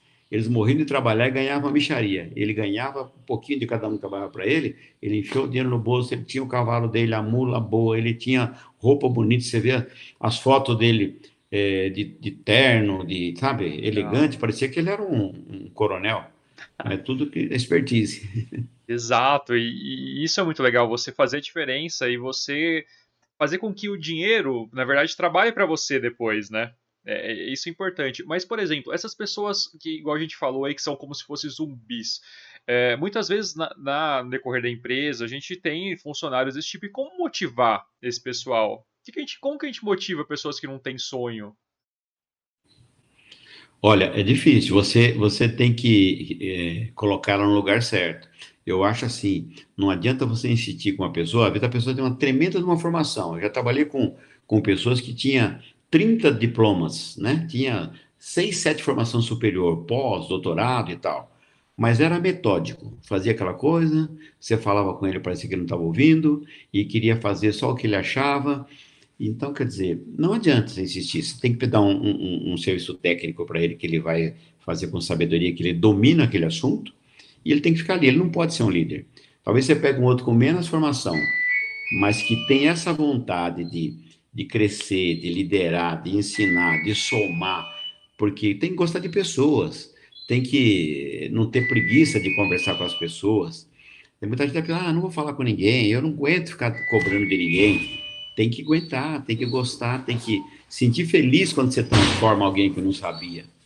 Então, é, eu não invisto em quem, em quem não tem perfil e não mostra boa vontade. Se a pessoa tiver até deficiência, mas tiver uma boa vontade, a gente vai treinando, vai ensinando, ele aprende. Agora, se ele não tiver boa vontade, não tiver aptidão para aquilo, não adianta insistir. Exato. É legal que o senhor comentou um pouco do seu pai. O meu pai também, ele teve até o quarto ano primário. E ele conseguiu crescer, construiu um patrimônio super legal, conseguiu ajudar a família. E tem uma história até é, nas suas devidas proporções que lembram um pouco a questão de crescimento e querer empreender desde cedo que você teve também.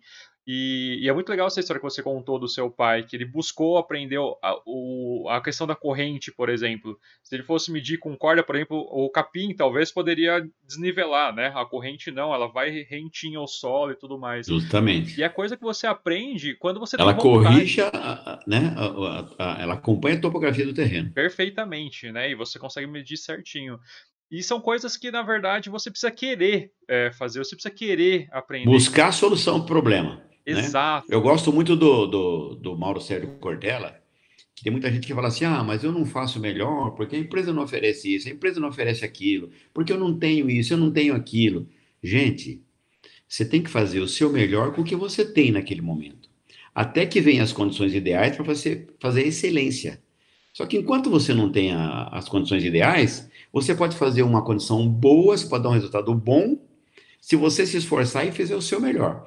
Se você se acomoda e acha que tem que esperar a excelência, vai sair de regular para ruim, porque está faltando a sua vontade, sabe, a sua empatia. Se você não não acredita e o grupo todo acompanha o, o, o gestor. Se ele, ah, não, não vamos fazer porque não veio o equipamento, não vai dar. Pessoal, vamos fazer na mão, né? Vamos resolver isso aqui. Eu, quando trabalhava, meu, nossa, vamos descarregar, vamos fazer, tem que. A empilhadeira quebrou, mas nós vamos fazer num caminhãozinho devagarinho aqui, ó trabalhando 10, 12 horas, descarrega metade, amanhã terminamos outro. Estimular as pessoas. E, e vai lá e põe a mão na massa, faz junto. Aí as pessoas falam: caramba, se o cara faz, eu também posso fazer, eu tenho que fazer. Então, é, é, é, esse foi sempre o diferencial. Eu nunca tive assim medo de, de trabalho, de. No livro vocês vão ver também um, um chefe lá que eu tive lá que é, pediu para me contar um negócio lá monstruoso. Eu fiquei o fim de semana inteiro me ferrando Aí chegou na segunda-feira que ele falou que queria oito horas na mão dele o resultado, eu levei. Aí ele olhou para mim e falou assim: O que, que, é isso aí? Eu falei: Não, o senhor pediu. Eu falei que é para deixar porque eu estava ocupado, mas o senhor pediu, me esforço, vim com a equipe contando para ele, tudo cheio de, sabe, de euforia, de ter feito, de ter cumprido aquela, aquela obrigação. Ele falou: Ah, ah, ah, como você nem lembrasse mais, é, põe na minha mesa, eu estou indo para o Rio de Janeiro agora. É, a hora que eu chegar, acho quarta-feira eu vejo. Pensei que ele precisava daquele negócio para aquele dia, para aquela hora, o jeito que ele me falou, se vira. Sabe, eu fui na fábrica emprestada das pessoas mais gente. Quer dizer, uma pessoa que desmotiva tanto o grupo. E, e depois de, de, de passado muitos anos, encontrei com essa pessoa. Quando eu escrevi esse livro, há dois anos atrás, eu dei uma cópia do livro para ele e falei assim para ele: Você ainda continua? Ele trabalha trabalhava ainda. Eu falei: Você continua? É, dou assessoria e tal. Eu falei: Mas você continua com aquela postura sua? de não respeitar as pessoas, de fazer a pessoa. Como assim? Você lembra um dia? Você sabe que eu fico à vontade de torcer para que alguma. Aquele tempo a estrada do Rio de Janeiro era muito mais perigosa que hoje. Falei que, que alguém atropelasse sua opala verde, tinha uma opala verde, e matasse você de tanto revoltado que eu fiquei de ter me dedicado tanto e você me desprezar daquela maneira. Falei, eu não desejo mal para ninguém, mas aquele dia cheguei a pensar nisso. Falei para de ser maldoso, rapaz, respeita as pessoas. Para ele. Era um líder assim, que ele tinha formação, mas ele impunha. Então, quer dizer, ele vira as costas, as pessoas quebram a máquina que está trabalhando com ele, não dá a produção adequada. É o tipo de liderança que eu não quero em empresa que eu comando. Justo. Justo. É, e liderar isso, na verdade. Como que foi, Orlando? É, você está presidente da Copercica há quanto tempo? Então, eu, eu vim para a Copercic em 1990, né, que eu saí da SICA, e foi um desafio, tinha uma lojinha só, 90 funcionários, era bem acanhada. E eu fiquei 30 anos lá, fiquei até agora, de 90 a 2020. E 2019, foi, né? É, liderar essa. Pô, a Copercica, para quem é aqui de Jundiaí, todo mundo com certeza conhece a Copercica, a qualidade, tudo isso. E geralmente até fala que, pô, quem é associado à Copercica tem desconto, consegue comprar num, numa loja mais referência, digamos assim, né? E acaba sendo uma referência em mercados aqui em Jundiaí. Tem os concorrentes e tudo mais, mas todo mundo conhece a Copercica. Como foi liderar e o crescimento que a Copercica teve, sempre mantendo o mesmo estilo, a mesma qualidade, tudo isso. Como que foi esse período de Copercica? 30 anos aí, praticamente. O crescimento que ela teve também na cidade, né? Justamente. Quando eu vim para a É, para você ter uma ideia, 30 anos só como as coisas mudam ainda cortava a carne em toco, toco de madeira. Olha. Você ainda acha que tem Mato Grosso, em algum lugar do, interior do Brasil, você ainda acha. Nos açougues e cortando em toco. Mas na Copercica tinha isso, era um absurdo. E a Sica já tinha luva de aço para as pessoas não se acidentar. Era, não, não, produzia no Brasil, era importada. Não sei se era dos Estados Unidos, custava uma fortuna uma luva de aço. E as pessoas desossavam a carne ali no açougue da Copercica. Eu lembro muito bem, só para dar um exemplo para você e se acidentavam muito, porque escapava quando a faca cortava, né? Então, quer dizer, você tem que pôr a luva na mão em que vai ser o apoio, porque geralmente pega ali, né? É, na, na mão que está segurando a faca não precisa da luva, você pode até pôr, mas ela até atrapalha. E aí nós tínhamos lá na época, acho que cinco ou seis açougueiros, nós compramos, acho que em três meses, dois pares de, dois, duas luvas por, por, por mês, e comecei a usar esse equipamento. Tudo que eu trouxe de ideia da SICA. A higiene, tiramos aquele estoco, começamos a botar é, é, material que de fácil higiene, né? Como é que é? Proterano, uma coisa assim que é, é uma, uma, base que se você escova sai toda a sujeira. E higiene que a Sica tinha, né? Tô, separar o que, que você mata, por exemplo, de que você desossa de frango, de porco, de boi, tem a contaminação cruzada, se está na mesma mesa. Já comecei lá atrás a fazer essa separação. Batata, batata inglesa, nós transformamos a batata no Brasil porque a, a Sica já comprava uma batata extremamente selecionada e fazia uma seleta de legumes que falava, e via uma batata de qualidade, super limpa e lavada. E, e ninguém tinha batata lavada. Aí eu cheguei e falei, e as pessoas para escolher a batata na, na, na, banca, pegavam um saquinho de, plástico e ficava puxando que a batata fede, né, quando ela está podre. Então a dona de casa ficava separando para pôr e levar aquele mal cheiroso embora. Eu cheguei, gente, por que vocês estão vendendo lixo aqui? Ah, ninguém fornece. Fornece. Já liguei para a Sica, quem é o fornecedor que manda a batata lavada aí? Já comecei, chamei o cara lá e tal. Aí todo mundo começou a acompanhar. Sabe? A, os outros mercados, ah, a Sica vende limpinho, porque você fala um Sica, né, vende Copersica. Ah, e, e aí nós começamos a ganhar. Uma outra coisa também que nós fizemos que tinha na Sica e eu trouxe a ideia é higienizar muito. Então, quando eu cheguei e vi que na feirinha nossa as pessoas estavam pegando um legume, uma, uma cenoura, uma batata, uma mandioca e sujava as mãos, a dona tinha que ir lá fora, depois da feirinha, lavar a mão para continuar a compra ou para passar no caixa. Eu peguei e falei, se eu pôr um lavatório no meio da feirinha? Essa ideia foi minha, tem quase 30 anos já, e ela foi copiada para o mundo. Ninguém tinha o lavatório no meio da feirinha. Você pode perguntar na, na, na Associação Brasileira de Supermercado, que os caras vão ter isso aí registrado. Veio é, gente de fora para filmar, para ver. Então, quer dizer, as soluções, quando você se preocupa, você arruma a solução para o seu problema. Então, a gente fica pegando.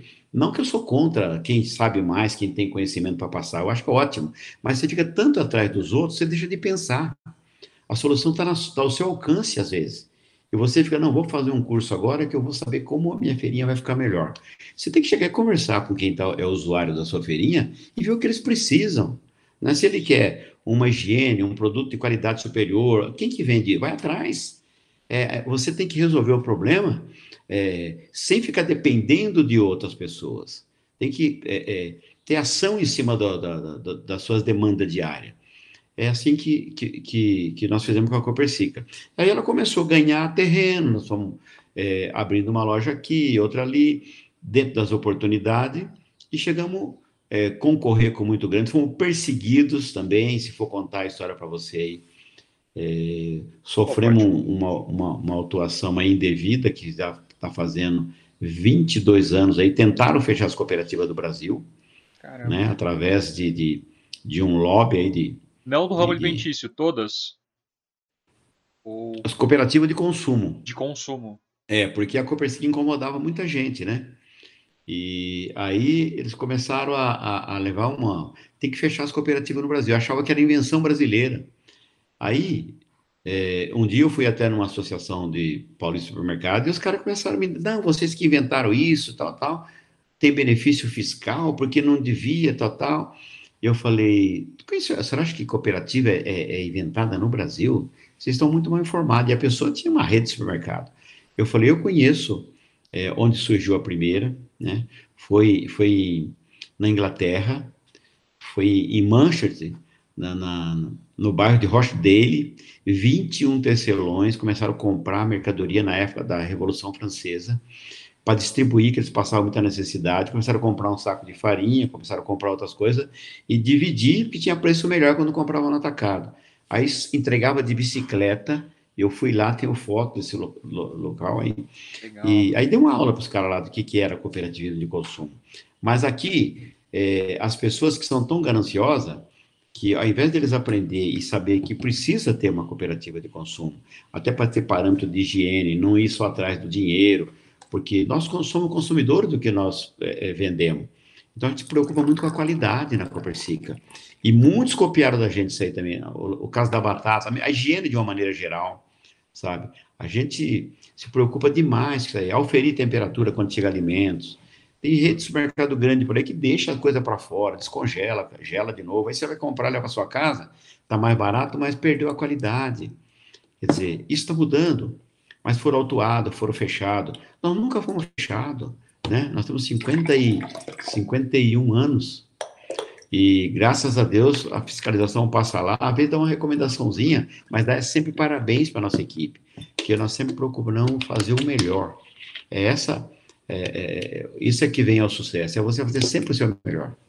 E o objetivo da cooperativa é justamente isso, né? Porque os cooperados são donos da cooperativa, se a gente pensar, né? Justamente. E não só uma cooperativa de consumo, mas hoje cooperativa financeira é algo que está bastante em alto também, né? Se crédita aí Unicred e várias outras. E é algo que você está fazendo que você é dono também, na verdade, né? Então quem Justamente, vai comprar... Está crescendo muito, né? Exato, é um mercado que está crescendo muito. Aquela questão que o senhor falou de... Ah, muitas vezes a pessoa quer inventar a roda, né? Quer criar e, pô, uma solução simples. Foi colocar ali na feirinha uma pia para lavar a mão. Tem uma história muito legal, que eu me recordei agora, que não é, não é verídica, mas faz todo sentido. Dizem que na época da Revolução é, Espacial, que todo mundo está querendo mandar astronauta para fora e tudo mais, aí chegaram num, num consenso que precisavam escrever para mandar o astronauta para fora. Precisa lá, vai que ele precisa anotar alguma coisa e tudo mais. E na gravidade zero não funciona a caneta. Então pegaram, fizeram o seguinte: vamos estudar, fazer como que a gente vai conseguir organizar uma caneta, porque o astronauta precisa escrever lá em cima.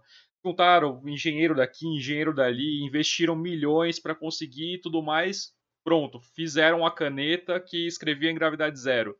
Mas demorou anos para conseguir fazer isso, investiram milhões de dólares para fazer isso, mas conseguiram mostrar a caneta. Olha, essa é a caneta que o astronauta vai usar que escreve gravidade zero chegaram para apresentar para os russos essa caneta, né, que escreve gravidade zero. O que que o, aí, olha, a gente tem uma caneta que escreve aqui, os nossos astronautas vão poder escrever lá em cima. Como que vocês vão fazer isso? A gente vai investir milhões aqui. Como que vocês vão conseguir fazer que os astronautas escrevam lá? Os russos falaram: "É muito simples, a gente usa lápis". tipo, a solução muitas vezes é muito simples, né? Você não é. precisa é. criar um universo. E muita gente acha que empreender também é criar algo muito sofisticado ou ter uma ideia genial que você vai mudar o mundo. Não, muitas vezes você pode empreender dentro de uma outra empresa e Justamente. fazer alguma coisa diferente que vai trazer um benefício naquilo, né? E criar empecilho. Eu vejo muito ah. hoje em dia, muito empecilho, muita dificuldade. Ah, mas ah, tudo é muito difícil. Sim. Sabe? Aí a coisa torna-se difícil, que você está fazendo era difícil. Até tem uma, uma, uma, uma, frase que eu gosto muito, que do, do chinês, acho que chama Mao Tse, parece que é, que está tá dizendo o seguinte: não sabendo que era impossível, ele foi lá e fez. Exato. Então, quer dizer, porque se você for ouvir todo mundo, ah, não, Alice não é, não dá, não tem jeito, é muito difícil, é complicado, sabe? Então as pessoas começam a é, olhar aquilo maior do que é o problema, e às vezes você tem até uma solução, mas você não tem coragem de falar que você tem, porque e se ela não der certo? Colocaram tanto medo que aí vai cair sobre mim isso aí. Então, é, as pessoas negativas, ele nivela por baixo a equipe. Né? Começa a ficar todo mundo é, acreditando que, que não vai dar certo e não dá mesmo. Né? Que está tudo aqui. Ó. Se a gente acredita e trabalha aí. Estou lendo até um livro agora que fala da, da, da, mente milionária, né? Que ele fala muito sobre isso também, que as pessoas às vezes é, tem, é, não, não, não, chega a ter sucesso e, e fazer fortuna porque ele está com o subconsciente carregado com informação de quando era garoto da família, dos pais, que ser rico é pecado, que ter fortuna não vai para o céu, sabe? Aquela, tipo aquela frase assim, é mais fácil passar um, um camelo no fundo de uma agulha do que um rico se salvar.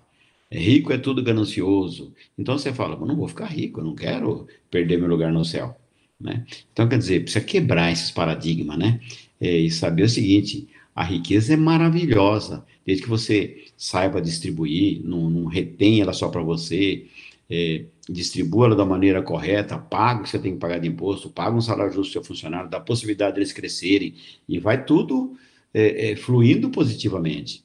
Agora, quando você tem uma riqueza que você rouba do outro, ou tira, ou, sabe, é, é, entra, por exemplo, para a política lá, com a finalidade de tirar do que é para ir para para a população para enriquecer você, essa, essa riqueza realmente ela é, ela é uma riqueza que faz mal. Mas nem todas, né? Tem muita gente que é empreendedor, o senhor abre um negócio aqui, a coisa vai, daí a pouco ele tem o que ele nem esperava. E isso é, é, é, é que o mundo precisa, pessoas dinâmicas, pessoas empreendedoras, pessoas que é, fazem a coisa acontecer, porque quando ele vai, ele leva um monte de progresso junto com ele, né? Assim que eu vejo. E é triste no Brasil justamente isso, né? É, muita gente acha que ser rico é você tá passando a perna dos outros. É até feio você falar que você tem dinheiro no Brasil. Tem gente que tem vergonha de falar que tem dinheiro, porque toma-se como verdade que todo mundo que tem um pouco a mais de dinheiro, alguma coisa, sempre passou a perna em alguém. E não é bem assim que funciona o mundo, na verdade. É igual ser honesto, né? Que eu falei para você, quando o cara é, vê você, fala, não, mas você preside essa empresa há tanto tempo, você não tá rico. Ah, você não tem fazendas, você não tem isso, você não tem prédio, você não tem imóveis. Não, eu tenho o que deu para me comprar, né? Eu estou é, tranquilo financeiramente que eu fiz, por isso eu merecia, ganhei, trabalhei, guardei, mas eu não estou bilionário, não tenho não, não tenho fazenda, não tenho imóveis para alocar, não tenho. Ah, mas você é bobo. Eu falei, não, sou honesto, diferente. Né? Falei, porque adianta uma coisa que não é minha, é, aí eu vou ficar devendo para o universo, na minha concepção. Eu acho que quando você se aproveita e toma o que não é seu e deixa faltar para alguém, você já não deve mais para aquela pessoa só. Você deve com um poder maior. Eu acredito muito nisso. Você vai estar tá com a conta, vai prestar conta num outro plano. Isso vai ter a cobrança vem. Eu acho assim que a plantação não é obrigatória, mas a colheita é. Verdade. Então você procura plantar corretamente, porque a hora de colher você vai colher coisa boa. E tem uma geração vindo aí que, na verdade, eles levam muito isso pro lado pessoal e político, né? e entende que realmente rico é ruim, a gente precisa é, dar um jeito com o patrão, o patrão só explora a gente ou algo desse tipo. Isso é muito complicado, na verdade, porque na verdade quem empreende no Brasil sofre demais, é muito imposto, muita burocracia para você fazer qualquer coisa. E tem gente que não vê esse lado, as dificuldades que o empresário passa. E, e é, são muitas aqui no Brasil. E aí a gente é taxado como os ruins da história ainda, né? É. Como se a gente fosse ladrão e algo do tipo. Isso é muito triste. E eu não sei, não vejo no futuro alguma mudança nessas pessoas que pensam nessa vê, forma. Vê, o, o, o, patrão como inimigo, né? Ah, Exato. se eu puder, eu vou ferrar ele, porque ele é o rico e eu sou o pobre, né? Se coloca naquela situação de vítima. E teria que é ver muito triste jeito, isso. é verdade, muito triste né? isso. Teria que ver que é Mas o... a gente tem que mostrar para as pessoas que e todos nós temos que fazer esse papel. Eu falo assim, que a gente consertando a nossa aldeia, a minha ideia é sempre essa, sabe? É, eu já tive, por exemplo, assim, embate com pessoas de sindicato, que o cara não defendendo o, o funcionário que trabalha para mim. Um dia eu sentei junto com o diretor do sindicato, porque o funcionário eu sou que defender ele. Eu falei, viu, você não conhece o meu funcionário, como eu conheço, e você não gosta mais dele do que eu gosto, porque eu sei quem é ele. Eu contratei, ele está comigo há 10, 15 anos. Então não venha com esse discurso, porque o luxo que você tem aqui nesse sindicato, o que você ostenta, eu, como diretor da empresa, não tenho nada disso, né? Porque eu não tenho sala para almoçar separado, eu almoço junto com os meus funcionários, porque eu quero saber se a comida dele está boa, né? É, eu quero comer junto, uma comida é, adequada para todo mundo, não precisa ser sofisticada demais para mim, é, mas também não pode ser ruim, tem que ser bom para todo mundo. Eu falei, você tem uma cozinha diferente aqui, né? Seu funcionário não come com você. Então eu gosto mais do que eu como com os meus funcionários. E aconteceu naqueles dias lá, até interessante, que eu fui almoçar numa das nossas lojas e estava tudo muito bom, comida muito bem feita, muito bem temperada, mas o arroz estava um pouco duro. Aí eu levantei e falei para a cozinheira, falei, chama a cozinheira para mim. Falei, o que, que aconteceu? Está faltando água aqui, né? Então ela, por que, senhora? Falou, ai, realmente eu bobiei a medida. Eu falei, presta mais atenção, né? Porque o arroz está duro. Quer dizer, como é que eu ia perceber que o arroz estava duro e que ela tinha que corrigir se eu não estivesse comendo junto com os funcionários? Talvez ela fosse continuar fazendo duro, pôr na medida errada, sabe? Porque talvez ela gostasse de arroz duro. Então, quer dizer, se eu vou lá e põe muito açúcar no, no, suco, nós tomamos suco natural, na Copercica para todo mundo, é, eu chego e falo, viu, o, o, açúcar não pode tirar o gosto da fruta. O açúcar sabe que faz mal para a saúde. Eu sou o cara chato no sentido de beneficiar a saúde da pessoa. Falei, põe um, um, um, um tanto de açúcar em que fica agradável, você sinta o gosto da fruta e faça bem para a nossa saúde. Nós temos que conservar a nossa saúde. E aí as pessoas começam a ver que você está fazendo para o bem, que você não é um demagogo, que eu não estou querendo ganhar nada com isso. Muito pelo contrário, estou sendo eu. Aí você tem o respaldo das pessoas, você faz sucesso, e aí incomoda alguns, né? Falar, ah, mas o cara tem sorte, ou ele é puxa-saco, esse aqui. Não, você lutou, você pregou, você é, deu atenção para chegar onde você chegou. Sorte é sempre a desculpa, né? Ah, aquele lá ele é. teve sorte. É, chegou ali. Parece que a pessoa começou ontem, na verdade, né, Orlando? Por exemplo, para você chegar no cargo que você chegou, no, no, trabalho e tudo mais, você teve uma trajetória imensa. Foram anos de conquista, de batalha, de dificuldade e tudo isso. Mas tem gente que te conhece, por exemplo, no final da trajetória e fala: ah, que lá teve sorte, por exemplo. É a mesma coisa, qualquer coisa que a pessoa começa a fazer, ela precisa de tempo para crescer, ela precisa de tempo para desenvolver aquilo, e ela vai trabalhando, vai errando, vai sofrendo bastante, chega num ponto que o sucesso é a consequência, na verdade, né?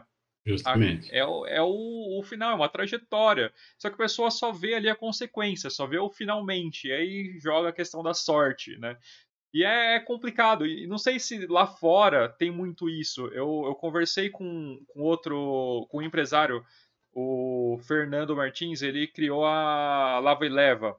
Foi uma franquia de sucesso aqui no Brasil, ele vendeu a franquia e tudo mais.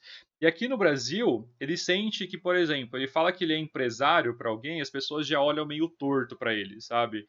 Olham de uma forma, ah, tudo bem, tipo, já pensa, ah, esse aí passa a perna em alguém ou algo do tipo. Ele falou que quando ele vai para os Estados Unidos, por exemplo, ele pega um táxi ou alguma coisa assim, ele pergunta, ah, o que, você faz da vida e tudo mais. Ele fala, ah, eu sou empresário, tenho uma empresa assim, assim, assado. O taxista já vai para dar um soquinho na mão dele, tipo assim, olha, olha que legal, que sucesso, você venceu na vida, queria ser igual você.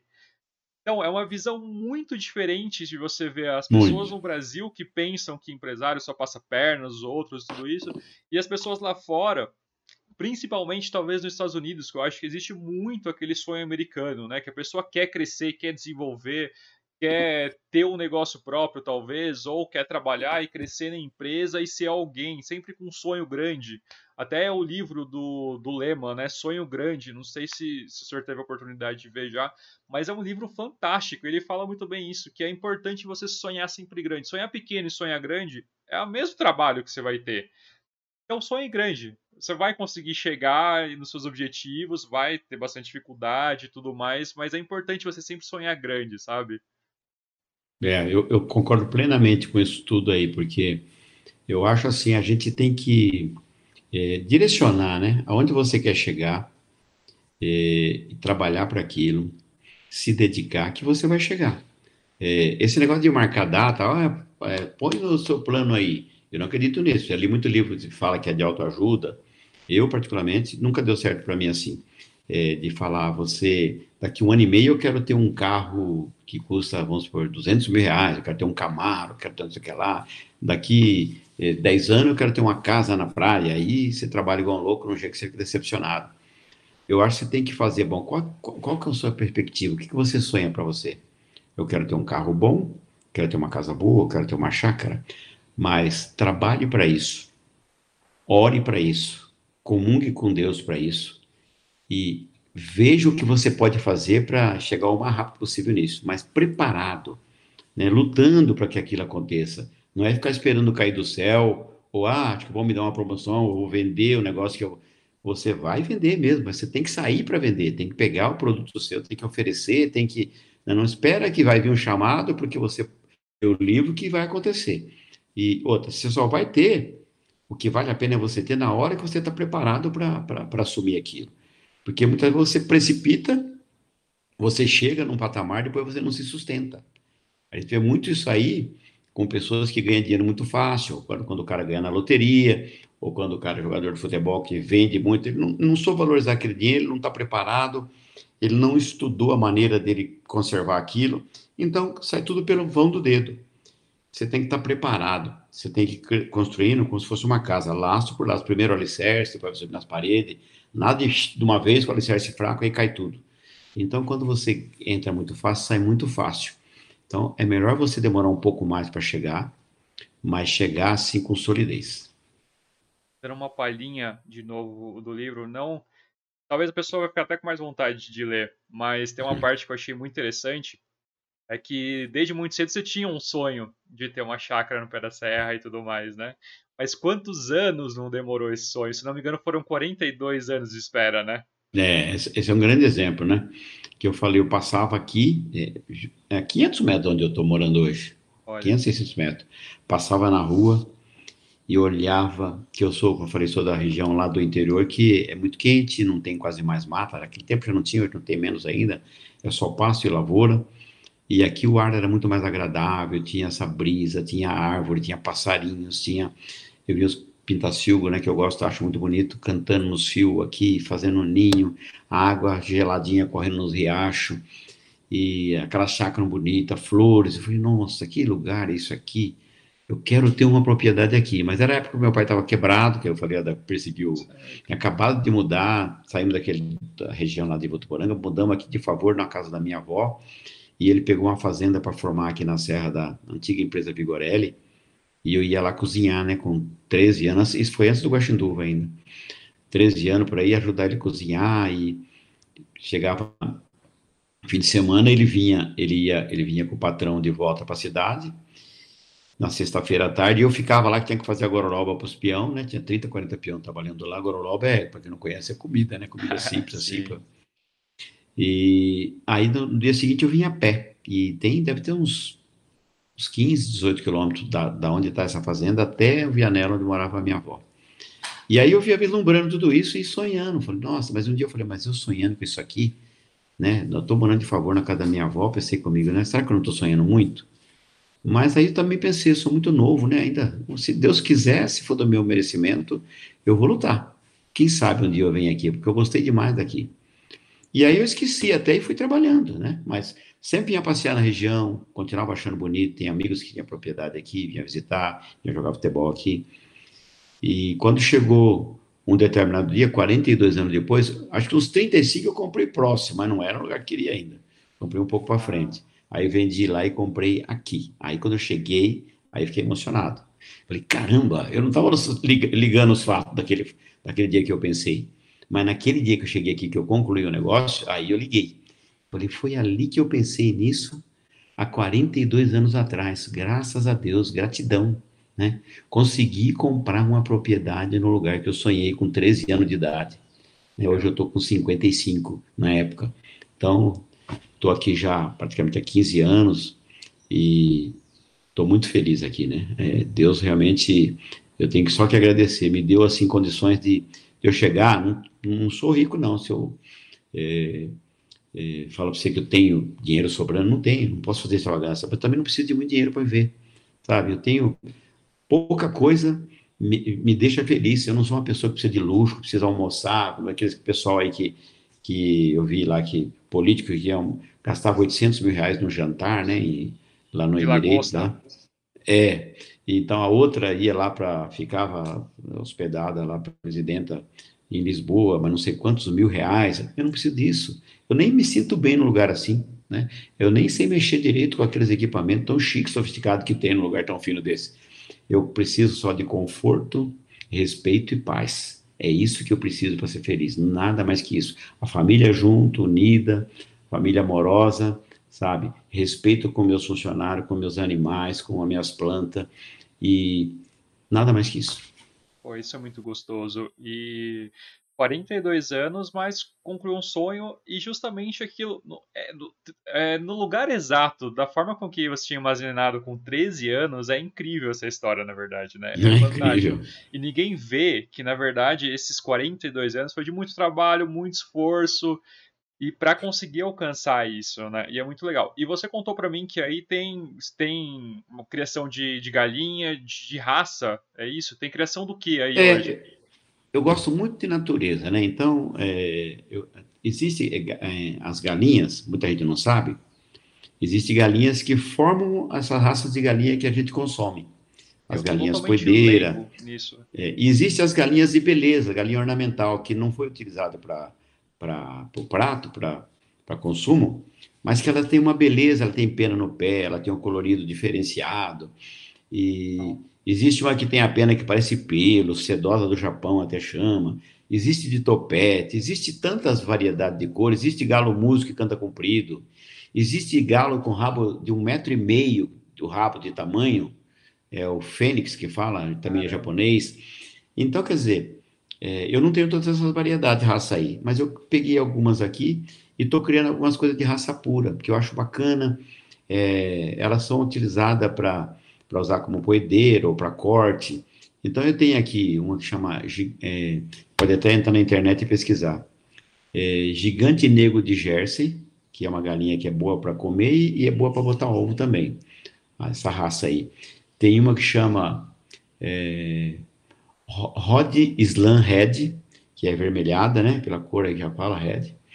Eu tenho também aqui. Eu tenho garnizé miniatura japonês, chama Nagasaki, que é 25 centímetros o galo adulto tem, de altura. Nossa, é pequenininho. Pequenininho, esse é o miniatura. E eu tenho um gigante brasileiro que chama Índio Gigante, é a maior galinha do mundo. O meu galo tem 1,10m de altura. Caramba! É uma. Maior que uma criança. Maior que uma criança. Então, é, é muito bacana. Você vê, um de 25, outro de 1,10m. É, é um. E eles ficam soltos, Orlando, ou não? Eles ficam soltos? Como que, como que é? É, eu tenho, eu, eu, eu, eu confio assim, põe cada raça num box, né? Se então, deixa solto, eles cruzam. Não deixa cruzar assim, pode, misturar, né? senão perde é, o valor, perde a característica. Sim, sim. Cruza entre é, a raça da Rodislan, só Rodislan, tem um, chama, um carijó, que nós chamamos carijó é pintadinho, o nome correto dele é Plymouth Rock Barrado. Eu tenho o Plymouth aqui também. Eu tenho um que chama Conchichina, Conchinchina, que acho que deve ser da Ásia, né? Uma cor bonita, a pena dele assim, parece. Parece. É, é, como é que eu posso dizer? Parece ramos assim, sabe? Fininho assim, brilhante. E também, isso aí, todos eles servem para corte e para ovos. A gente acaba vendendo no parlamento, a pessoa leva, para melhorar a raça. Quem tem uns caipira aí e quer melhorar o tamanho, aí põe um índio gigante desse junto com as galinhas, melhora o tamanho, melhora o peso. E a gente tem aqui uma um pouquinho para ficar brincando aqui para ver nascer, mas não é uma coisa que me dá é mais por prazer mesmo, não me dá prazer. lucro, também não dá prejuízo. Eu vendendo para pagar a ração dele já me sinto bem. Eu Nossa, faço mais é por hobby. Eu tenho um hobby que é aquário. Não sei se o senhor já teve ah. esse hobby. Eu acho bacana, mas acho que dá muito trabalho. Olha, Você fica em cima, né? Tem, você tem que ficar em cima. No começo eu achava que dava muito mais trabalho. É, perdi muito peixe no começo. Tinha um aquário bem pequeno, hoje eu tenho um de 360 litros. Um aquário razoavelmente grande. Aí eu tenho uns. O maior peixe que eu tenho é Oscar. Ele chega a quase 35 a 40 centímetros. Então é um peixe grande. Mas é um hobby que é uma delícia também. É aquela coisa, é ornamento, é peixe ornamental é bonito, ele vem comer na sua mão, é super gostoso. dá um trabalhinho uma vez por semana, você tem que trocar um pouco de água e tudo mais, mas não é. é mas para quem gosta, esse é um trabalho gostoso, né? é um, é um, trabalho que te muda a rotina, isso aí até melhora a cabeça da gente, né? Exato, é um, é um processo de. Acaba... Tem uns bonitos meio redondo, é, é acará que chama, que é brasileiro, assim, é bonito. Acará disco, acará disco, é lindo, Isso. é um peixe lindo, só que ele é, ele é muito difícil de criar. Ele é muito difícil de criar. Você tem que é. ter um, uma água perfeita, você tem que o pH tá certinho, não pode ter amônia, nitrito. É um dos mais difíceis de criar, mas é um dos mais bonitos também. Ele é amazônico e tem várias cores. Você encontra ele vermelho com amarelo, azul com verde. Peixe é muito bonito. Eu já vi eles aqui pro lado de Mato Grosso. É um tipo de acará aqui na. É onde eu falei pra você que eu fui na ilha. Ilha Solteira. Ilha Solteira. Legal. Eu vi acará ali. Caramba. No, no Rio mesmo? Muito bonito. É. Olha. É Tinha aqueles é, é, pacuzinho CD também que eles falam, você já viu aquele redondinho? Sim, que é redondinho, né? Prata. É, prata. Pacu prata. Pacu prata, exato. Quando o senhor foi para a solteira, pescou bastante? Chegou a pegar coisa grande? Ah, mas faz muito tempo que eu fui lá. Acho que foi mais de 10 anos. Ah, faz um tempinho. Faz tempo. Pegamos, quando nós fomos lá, pegamos bastante. Pegamos mais para consumir lá mesmo, a gente foi mais para passear.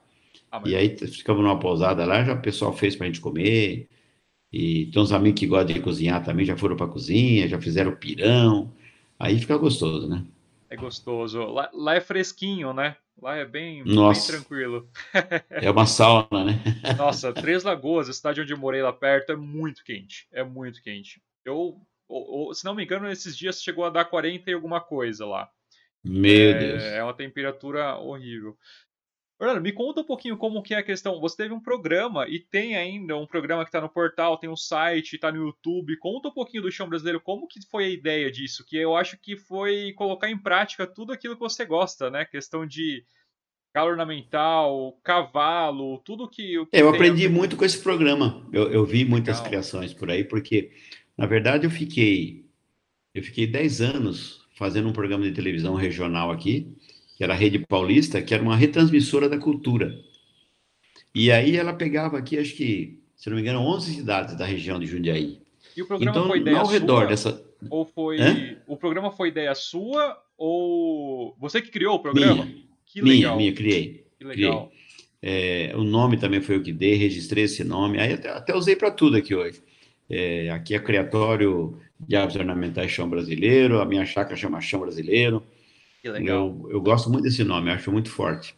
Muito bonito. E aí eu comecei a visitar as fazendas aqui na nossa região. Aqui tem umas propriedades maravilhosas, em Itu, Itatiba, é, e, e, busquei muita coisa de cultura da época do café, da época dos escravos, senzalas que estão abandonadas, é, e, e fui trazendo o que eles tinham nessas fazendas, né? Então eu vi muitas criações das mais diversas, desde búfalo, coelho e, e, e fiquei com esse programa no ar, era semanal. Toda semana eu fazia uma reportagem rural e gravava uma parte musical no estúdio. E ficava é só meia hora de produção por, por domingo que ia ao ar, mas me dava um trabalhão para fazer. E me deu muito prazer isso aí também. É uma coisa que não perdi dinheiro com isso também, não fiquei rico, não ganhei dinheiro, porque é, é regional, pequeno, você vende, o patrocínio era é, baratinho para poder pagar o custo do programa, mas fazia bem feitinho. Então foi uma coisa que me deu muito, muito prazer. Precisa só um pouquinho atender o telefone claro, aqui, que vai, tranquilo. Alô? Só um minutinho.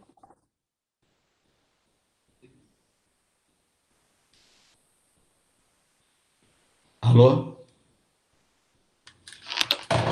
Deve ser alguém querendo vender alguma coisa. Com certeza, pode ser. Geralmente telefone fixo é para isso, né? Nossa. Tem uma moça da Clara aqui que eu não aguento mais falar com ela, não. Mas sempre a mesma? para mim várias vezes por dia. É. O telefone fixo hoje em dia, muita gente não tem porque justamente é aquele negócio, sempre oferecendo alguma coisa pra gente, né? É, é complicado. E a gente tem que respeitar que estão lutando, tentando ganhar o dinheiro deles, né? Exato. Tá, tá no direito deles também. O papo... Mas voltando ao programa lá. Então eu comecei a visitar essas fazendas aqui da região e, e Fazenda Nossa Senhora da Conceição, Fazenda Ermida, que tem uma história maravilhosa aqui da, da região também. Minha mãe morou na Fazenda Ermida. Minha ah, é? família, sim, minha mãe, meu, meus avós moravam lá, eram funcionários da família Ermida. Minha mãe, meus tios todos moraram lá. Eu tenho um carinho enorme naquela fazenda. Hoje então, eu não sei se então posso entrar. Porque virou um condomínio é, lá, né? Fazenda Rio das Pedras. Tem muita coisa aqui na região, muita fazenda Nossa Senhora da Conceição.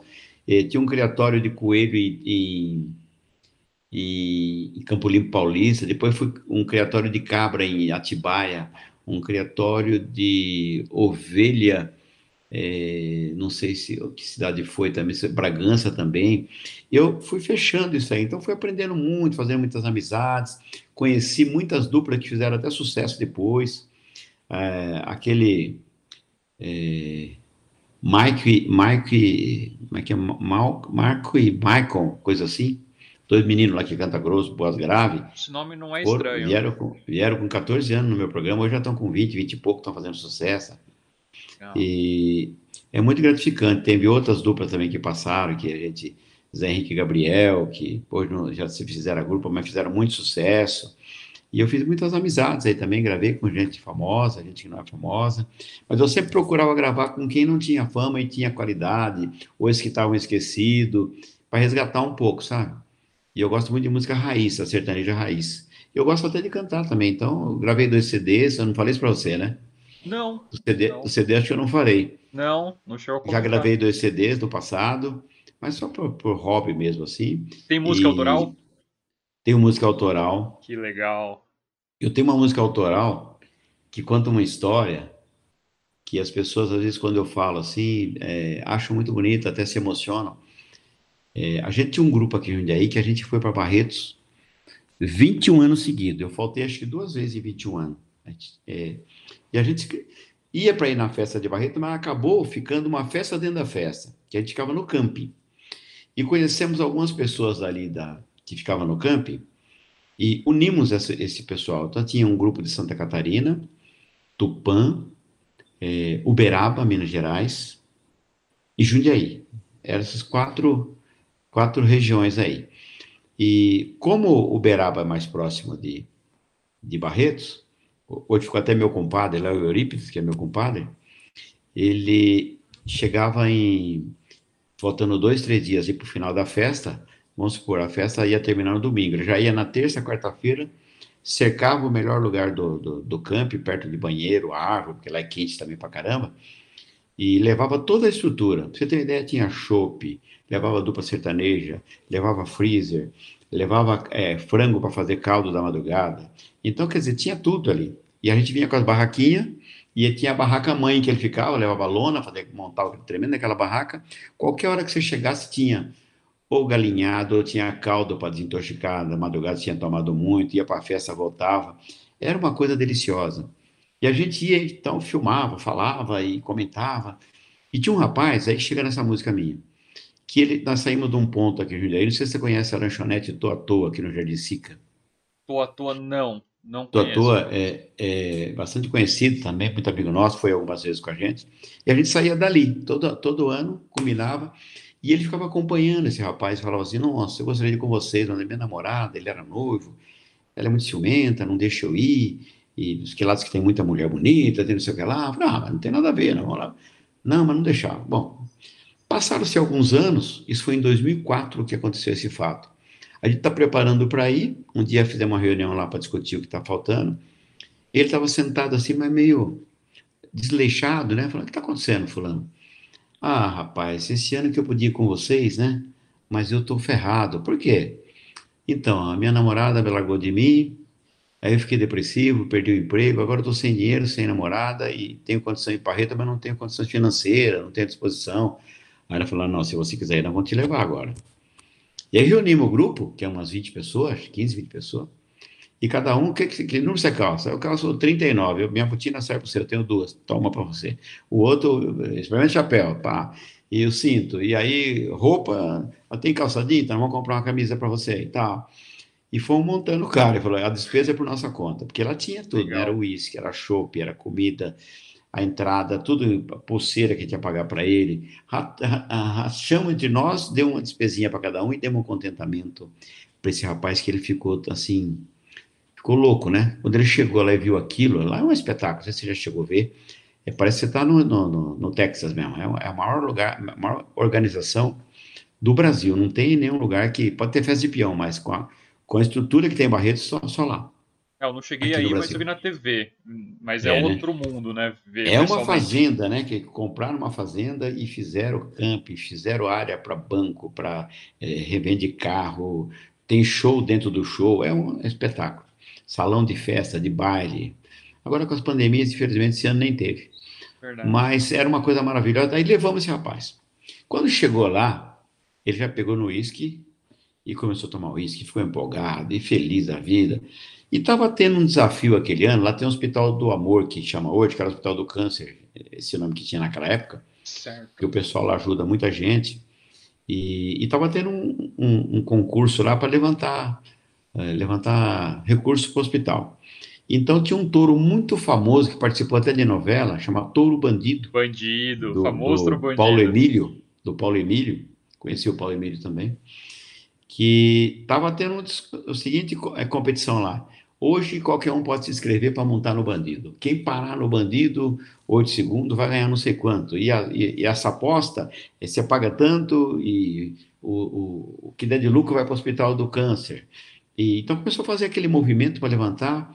E aí ele viu aquilo, claro que ele não ia deixar montar, é só profissional que montava. Esse touro é extremamente perigoso e um touro é, violentíssimo. Pesava 1.014 quilos. Aí ele pegou e falou: Não, eu, eu vou montar nesse touro aí, eu quero me inscrever, vamos lá.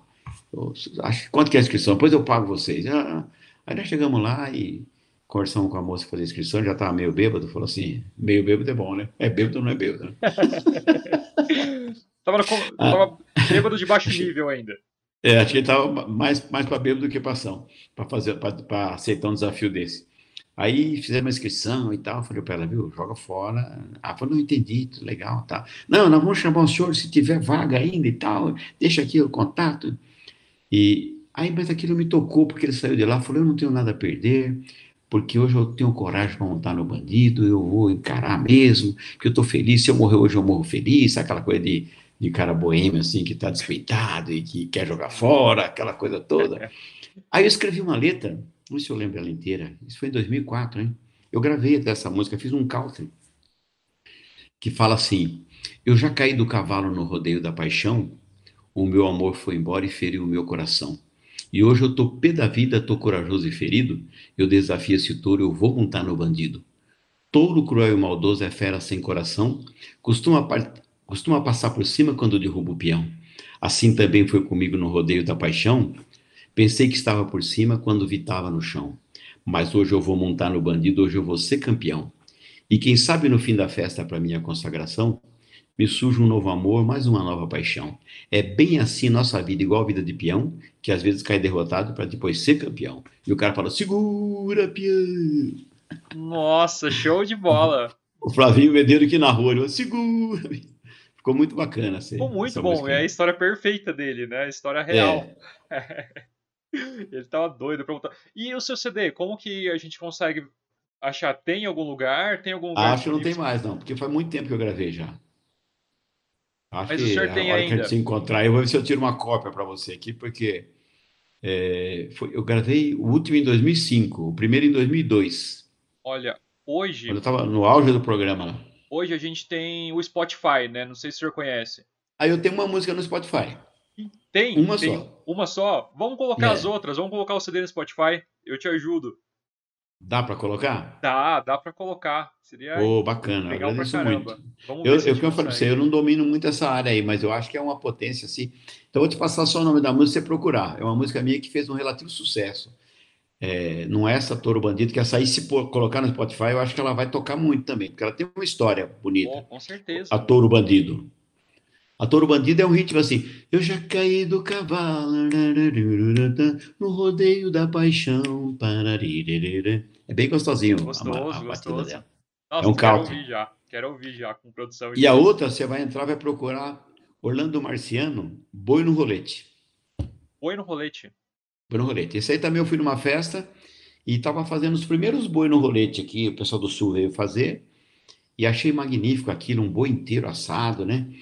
E aí eu escrevi uma letra e, e gravei, que fala que, que eu fui numa festa, que a festa era linda, boi no rolê de cerveja na mão, mulher bonita segura peão, boi no rolê de cerveja na mão, mulher bonita acaba não mundão. Essa é mais de alegria, mais de dançar. Né?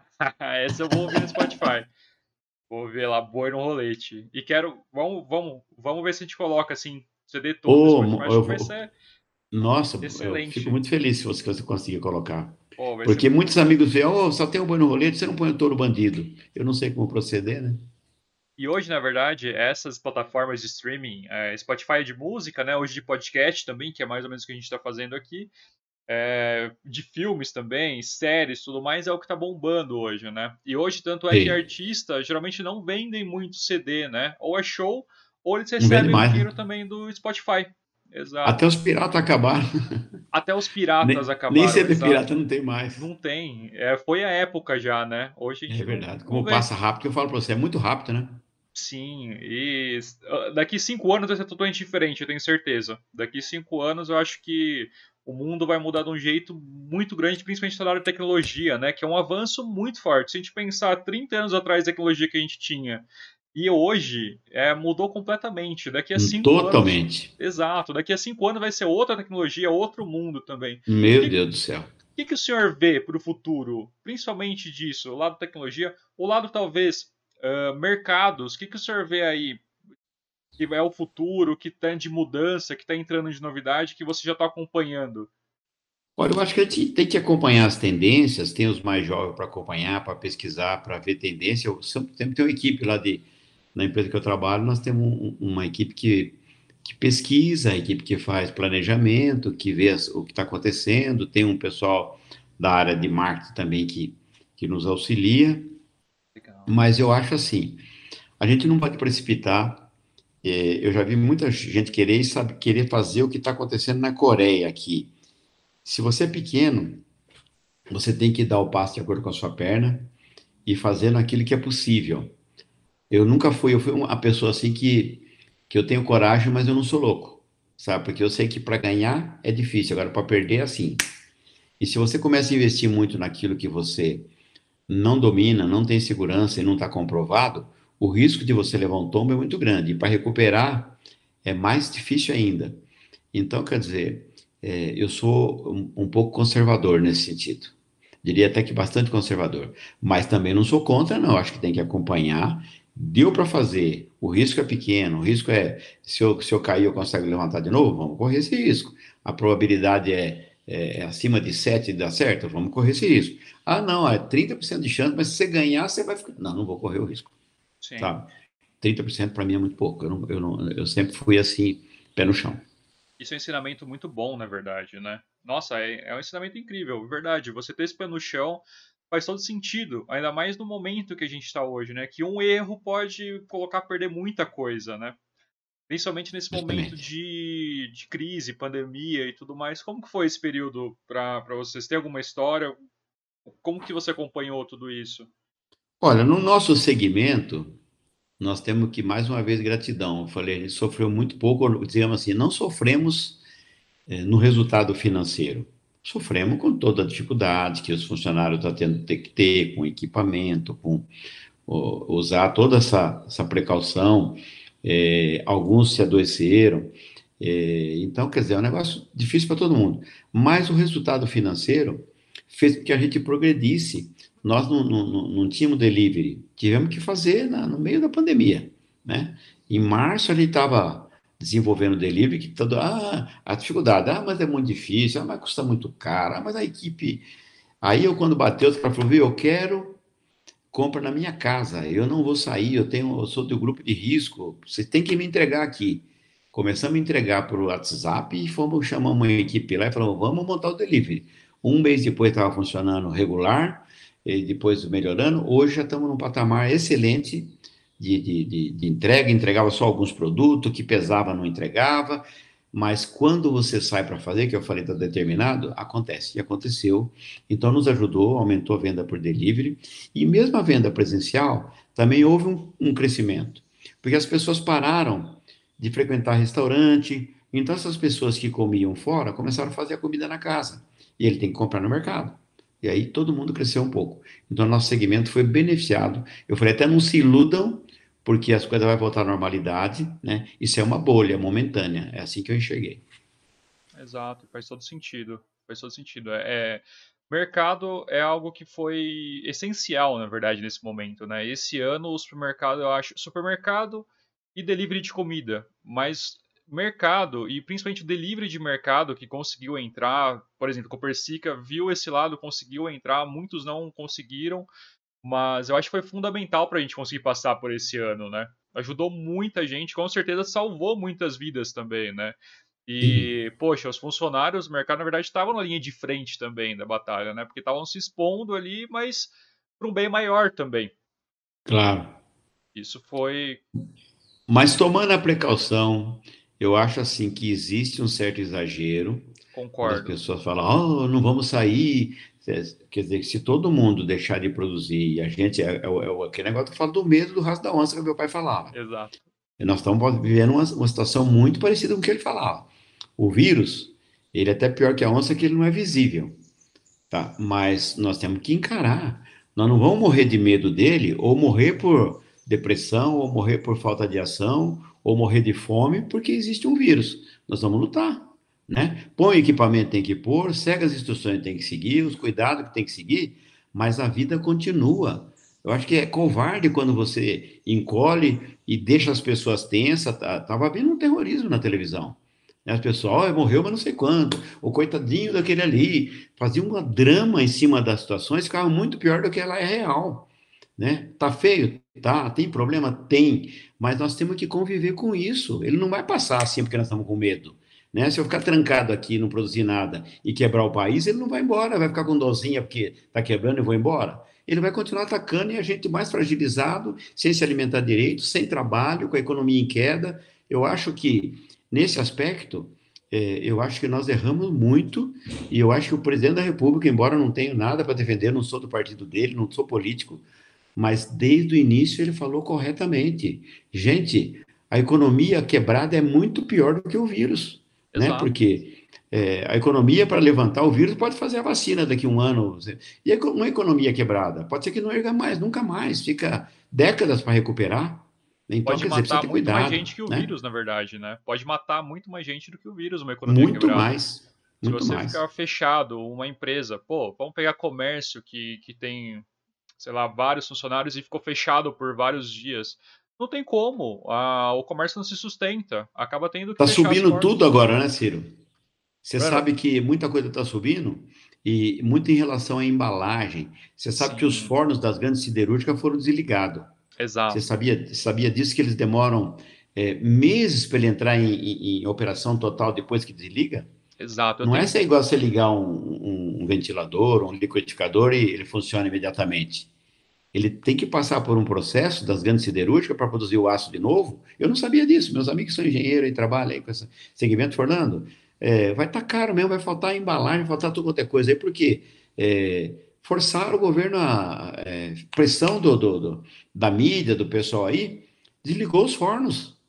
E agora até isso aí pegando o brilho de novo vai meses. Eu não sabia disso. Não, e é complicado porque eu tenho vários clientes que são da, do setor da indústria, né? E alguns precisam de matérias-primas diversas, digamos assim. O que, os que mais sofreram foi quem precisa de alumínio. Hoje falta alumínio é. no mercado. Você falta. não encontra alumínio. Falta aço, comprar. falta alumínio. Quando você acha, o preço é absurdo. Tem um primo meu que tem uma oficina mecânica. Ele não está encontrando parafuso para oficina. Está em falta. Muitas vezes você não encontra determinado parafuso para determinado motor e tudo isso. Um outro. Então, isso foi o pânico. Se tivesse Exato. deixado, falasse, olha, é, não desliga, diminui a produção, diminui o número de pessoas, né? Vamos esperar um pouco. Mas o pânico é que mata as pessoas, o que aconteceu.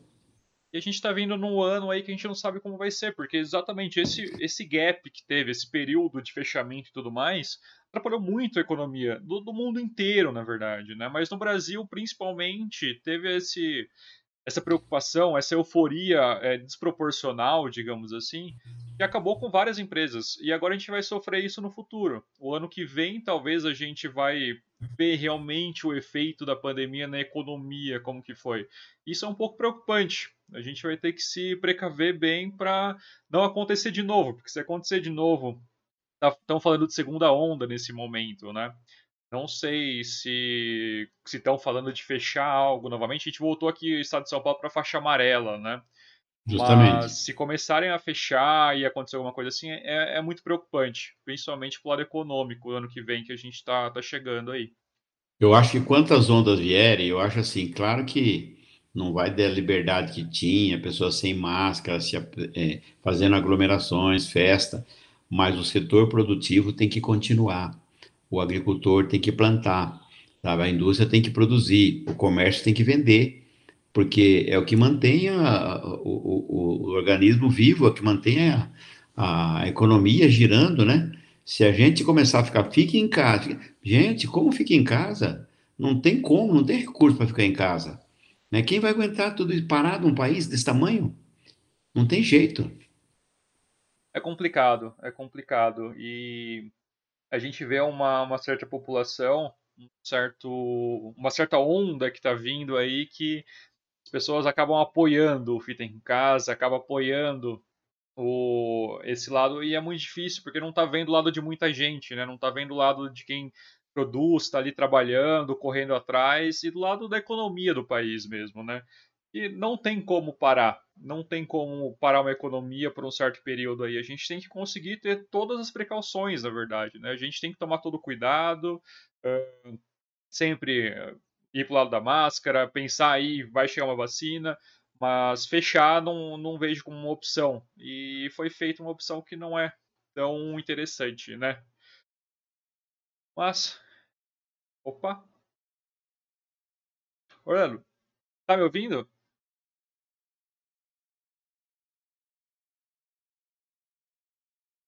Eu acho que caiu aqui nesse finalzinho. Queria ler as mensagens aqui com Orlando. Vamos ver se ele volta. É...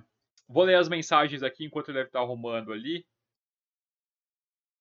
Pra gente não perder tudo depois. Com certeza ele vai dar uma olhadinha nas mensagens como que tá. Mas a Roberta aqui mandou um parabéns pro, pro vovô, que legal. A Flávia também estava acompanhando, mandou um parabéns papai. Que bom, o Alessandro Marciano deu um alô aqui nas mensagens também. O Itamar falou que está trabalhando home e assistindo a live do mestre, parabéns, que legal, muito bom. Uh, o Thiago tá falando que ele está assistindo aqui também. Ele foi um caso que eu comentei do Orlando e ele acabou comprando o livro também. Isso eu achei muito legal. Ele está lendo o livro do Orlando aqui também. Uh, aqui o Luciano Reina mandou um alô. Trabalhei por 18 anos com o Persica, desde os 14 anos. Foi a melhor escola profissional e de vida que tive. Aprendi muito que levo para a vida. A empresa está muito à frente quando se fala em liderança. Muito legal. Uh, a Tânia mandou um parabéns Orlando aqui também. A Copercica é uma grande empresa no ramo de alimentos aqui na cidade de Jundiaí, oferece qualidade e segurança alimentar. A Rita mandou um parabéns aqui também, quanta sabedoria, muito legal. Se alguém tiver mensagem, manda um alô aqui, a gente vai ver se Orlando volta, para a gente terminar o papo e encerrar a live que deu duas horas aqui já. A Tereza Capucci Fornaro mandou um coraçãozinho aqui também, muito legal. Eu vou ver se Orlando volta. Pelo jeito aqui ele caiu. Vamos ver, eu vou tentar encerrar com ele, mandar um alô ver como que tá. Foi muito legal. A gente teve muito conteúdo. Eu acho que ele falou muita coisa interessante, principalmente história de vida e tudo mais. Queria deixar um alô para quem não adquiriu o livro dele ainda. Vale muito a pena. Tá na Amazon, a versão digital do e-book, né? É, o que vi, aprendi e deixa eu lembrar o nome. Não é levo para a vida, é recomendo para a vida. O que vi, aprendi e recomendo para a vida. Um livro muito legal. Não terminei de ler ainda, uh, mas vale muito a pena. A história dele, de tudo que ele fez na vida, isso é muito bacana, muito legal. Gente, eu vou encerrar a transmissão aqui. Tem 11 pessoas assistindo simultaneamente. É, sigam o canal aqui, se inscrevam. A gente tem sempre um papo legal sobre empreendedorismo, sobre muitas outras coisas, marketing também, a gente foca bastante, mas é sempre um papo, não é uma entrevista, tá? É na uhum. verdade Olha só, o Orlando voltou. Deixa eu dar uma olhadinha aqui. Opa! Opa, desculpa aí, minha bateria pifou aqui. Legal, show de bola. Eu tava aqui, aproveitei para ler os comentários, na verdade. A gente teve bastante comentário aqui, muito legais. Uh, é. Sua família em peso, tá? Ah, é? Muito legal. Deixa eu até passar quem deu um alô aqui. A Roberta deu um alô aqui para você. É, sua neta, com certeza, parabéns. Vovô. É, a Roberta é minha nora, querida. Show. A Flávia deu parabéns pai aqui também. Muito legal. Filha. Alessandro Marciano estava por aqui. Filho. Itamar Cervelin. É, funcionário da Copercica, amigo nosso. Show, ele mandou um alô aqui que eu, eu já li, mas vou ler novamente aqui para você ficar a par também do que todo mundo falou. Ele falou que to... ele está trabalhando no home e assistindo a live do mestre. Parabéns. Muito legal. O Tiago, vou ler aqui novamente também, ele falou: Estou lendo também, hein? O que acontece? O Tiago Orlando é um parceiraço meu. a gente trabalha com corridas de rua aqui em Jundiaí. Não sei se o senhor chegou a acompanhar corridas. Geralmente fecha 9 de julho, a gente coloca 600 pessoas correndo lá, geralmente por uma causa legal. A gente já fez corrida do, do, Vai ter agora do Hospital São Vicente, só que vai ser virtual. A gente já fez a polícia, da OAB. Então, são corridas bem legais. O Thiago, quando eu falei para ele do seu livro, da sua história e tudo mais, ele já comprou um exemplar online e está lendo. Uh, o Luciano, aqui, trabalhei por 18 anos na Persica, desde os 14, foi a melhor escola profissional e de vida que tive. Aprendi muito que levo para a vida. A empresa está muito à frente quando se fala em liderança. Beleza. bola, muito legal. A Isabela mandou. Isabela Belinha mandou uma carinha feliz aqui. É, minha neta também. Show. Tânia Bueno, parabéns, Orlando. A Copercica é uma grande empresa no ramo de alimentos aqui na cidade de Jundiaí. Oferece qualidade e segurança alimentar. Bem legal também. Rita Cássia, parabéns, quanta sabedoria. Tereza Capucci mandou um coraçãozinho e mandou parabéns, quanta sabedoria. Eu já li duas vezes o livro dele, eu encomendo, eu recomendo, eu acho, ela falou. É ótimo ah, e exemplo de vida. Minha sogra querida aí, obrigado. Olha que legal. Família em peso aqui, muito bom. Que bom. Mano, foi um papo muito gostoso, muito gostoso mesmo. Teve muito conteúdo, muito ensinamento aqui. A gente já passou de duas horas, na verdade. Olha. Eu até no. Pode falar, me desculpa. não, lá. não, eu falei, eu fico muito contente em poder contribuir de alguma maneira, porque eu falei, eu, eu sou eu sou assim mesmo, sabe? Eu, não, eu não consigo segurar só para mim. Eu acho assim que a gente devia se dar mais, né? Os seres humanos é, entregar mais para o semelhante. Só assim nós vamos transformar, fazer um mundo melhor, sabe? é, oferecendo, porque o que você ganha na vida de sabedoria, você não pode levar para o túmulo, ficar com você com ignorância. Você tem que compartilhar. Né? E eu, eu não, não quero só ensinar, não, porque eu sei pouco. Né? Eu retive um pouco do que eu aprendi, mas eu aprendo todo dia. Aprendo, às vezes, com a minha neta, aprendo com, com, com as, as pessoas que são meus amigos, é, com os meus parceiros do dia a dia, com os meus amigos do Mercadão lá, Vearada, lá tudo da minha faixa etária, né? E a gente da Ferroviários troca... ou da Vilares?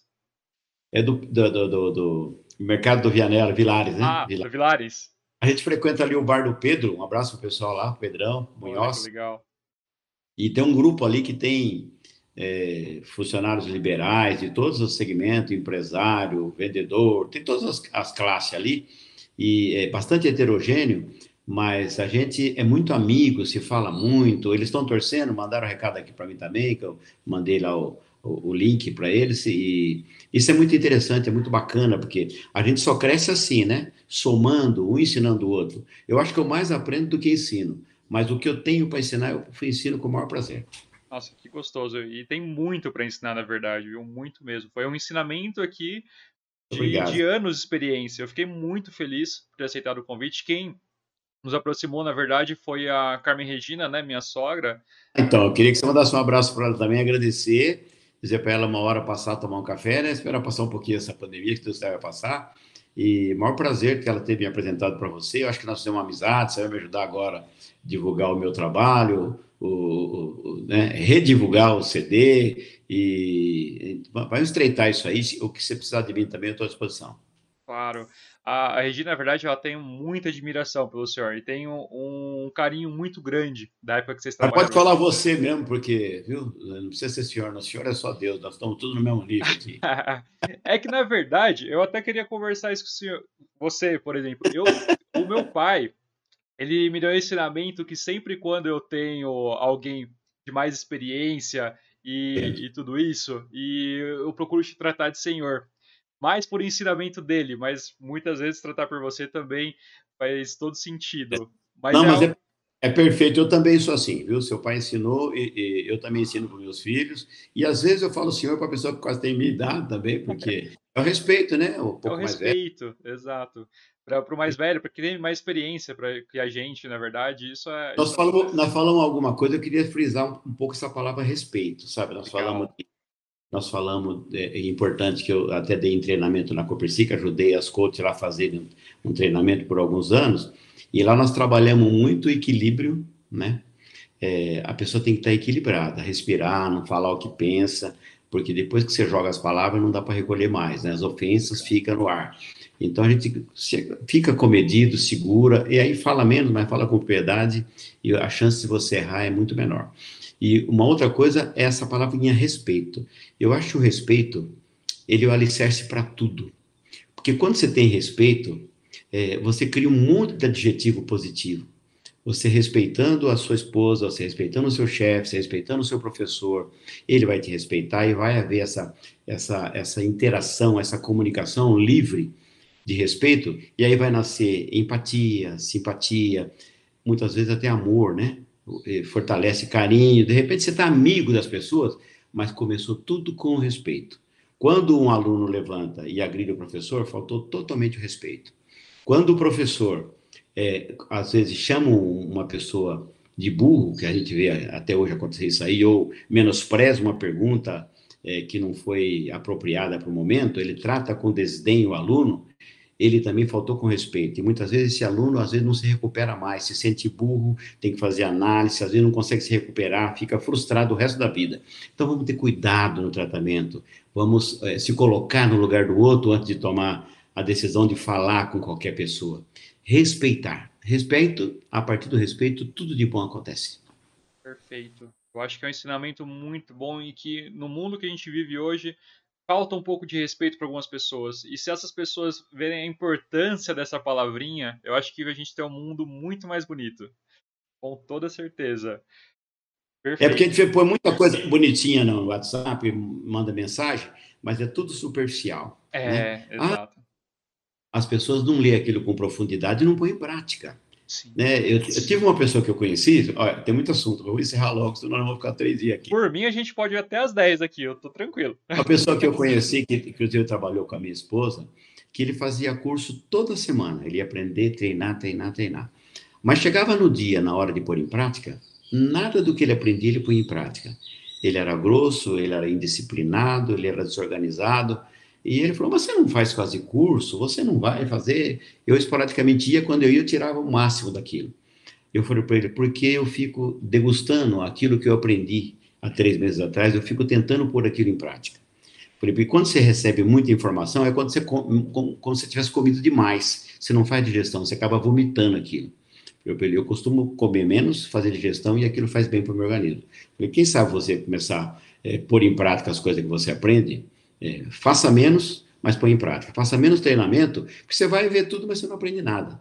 A, traz aquele, aquele conteúdo e bota em prática tudo que você puder daquilo que você aprendeu. Pôs tudo isso em prática, aí você vai buscar mais. Não fica trazendo um monte de coisa que você não sabe cuidar depois. Justo, isso é um ensinamento muito bom. Hoje a gente tem muito engenheiro de obra pronta, né? Muita gente que conhece de tudo, mas na hora de pôr em prática não consegue. Justamente. Exato, perfeito ensinamento.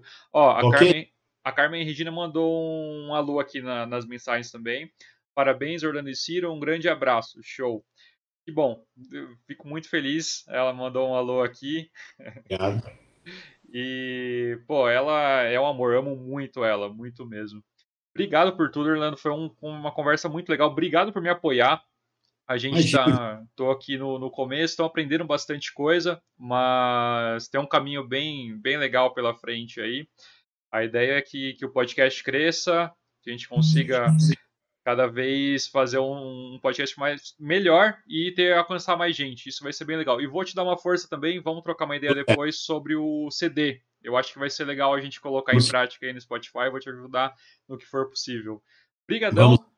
Eu, eu que agradeço, muito obrigado pela oportunidade também, porque é um meio de comunicação que eu nunca havia feito e é uma novidade para mim, como eu falei você, eu sou da antiga, não estou inserido nesse contexto moderno que vocês estão aí, mas sempre estamos aqui tentando fazer, e o apoio do meu querido filho aqui, Felipe, né, meu caçula aqui. Show, um abraço para ele, muito obrigado. Fala essa linguagem, essa linguagem de igual para igual com você, e muito obrigado, qualquer coisa estou à disposição aqui, um abraço para todo mundo, viu? Fiquem com Deus. Fechado, amém, até a próxima, brigadão. Um abraço, vou encerrar por aqui. Outro, tchau, tchau.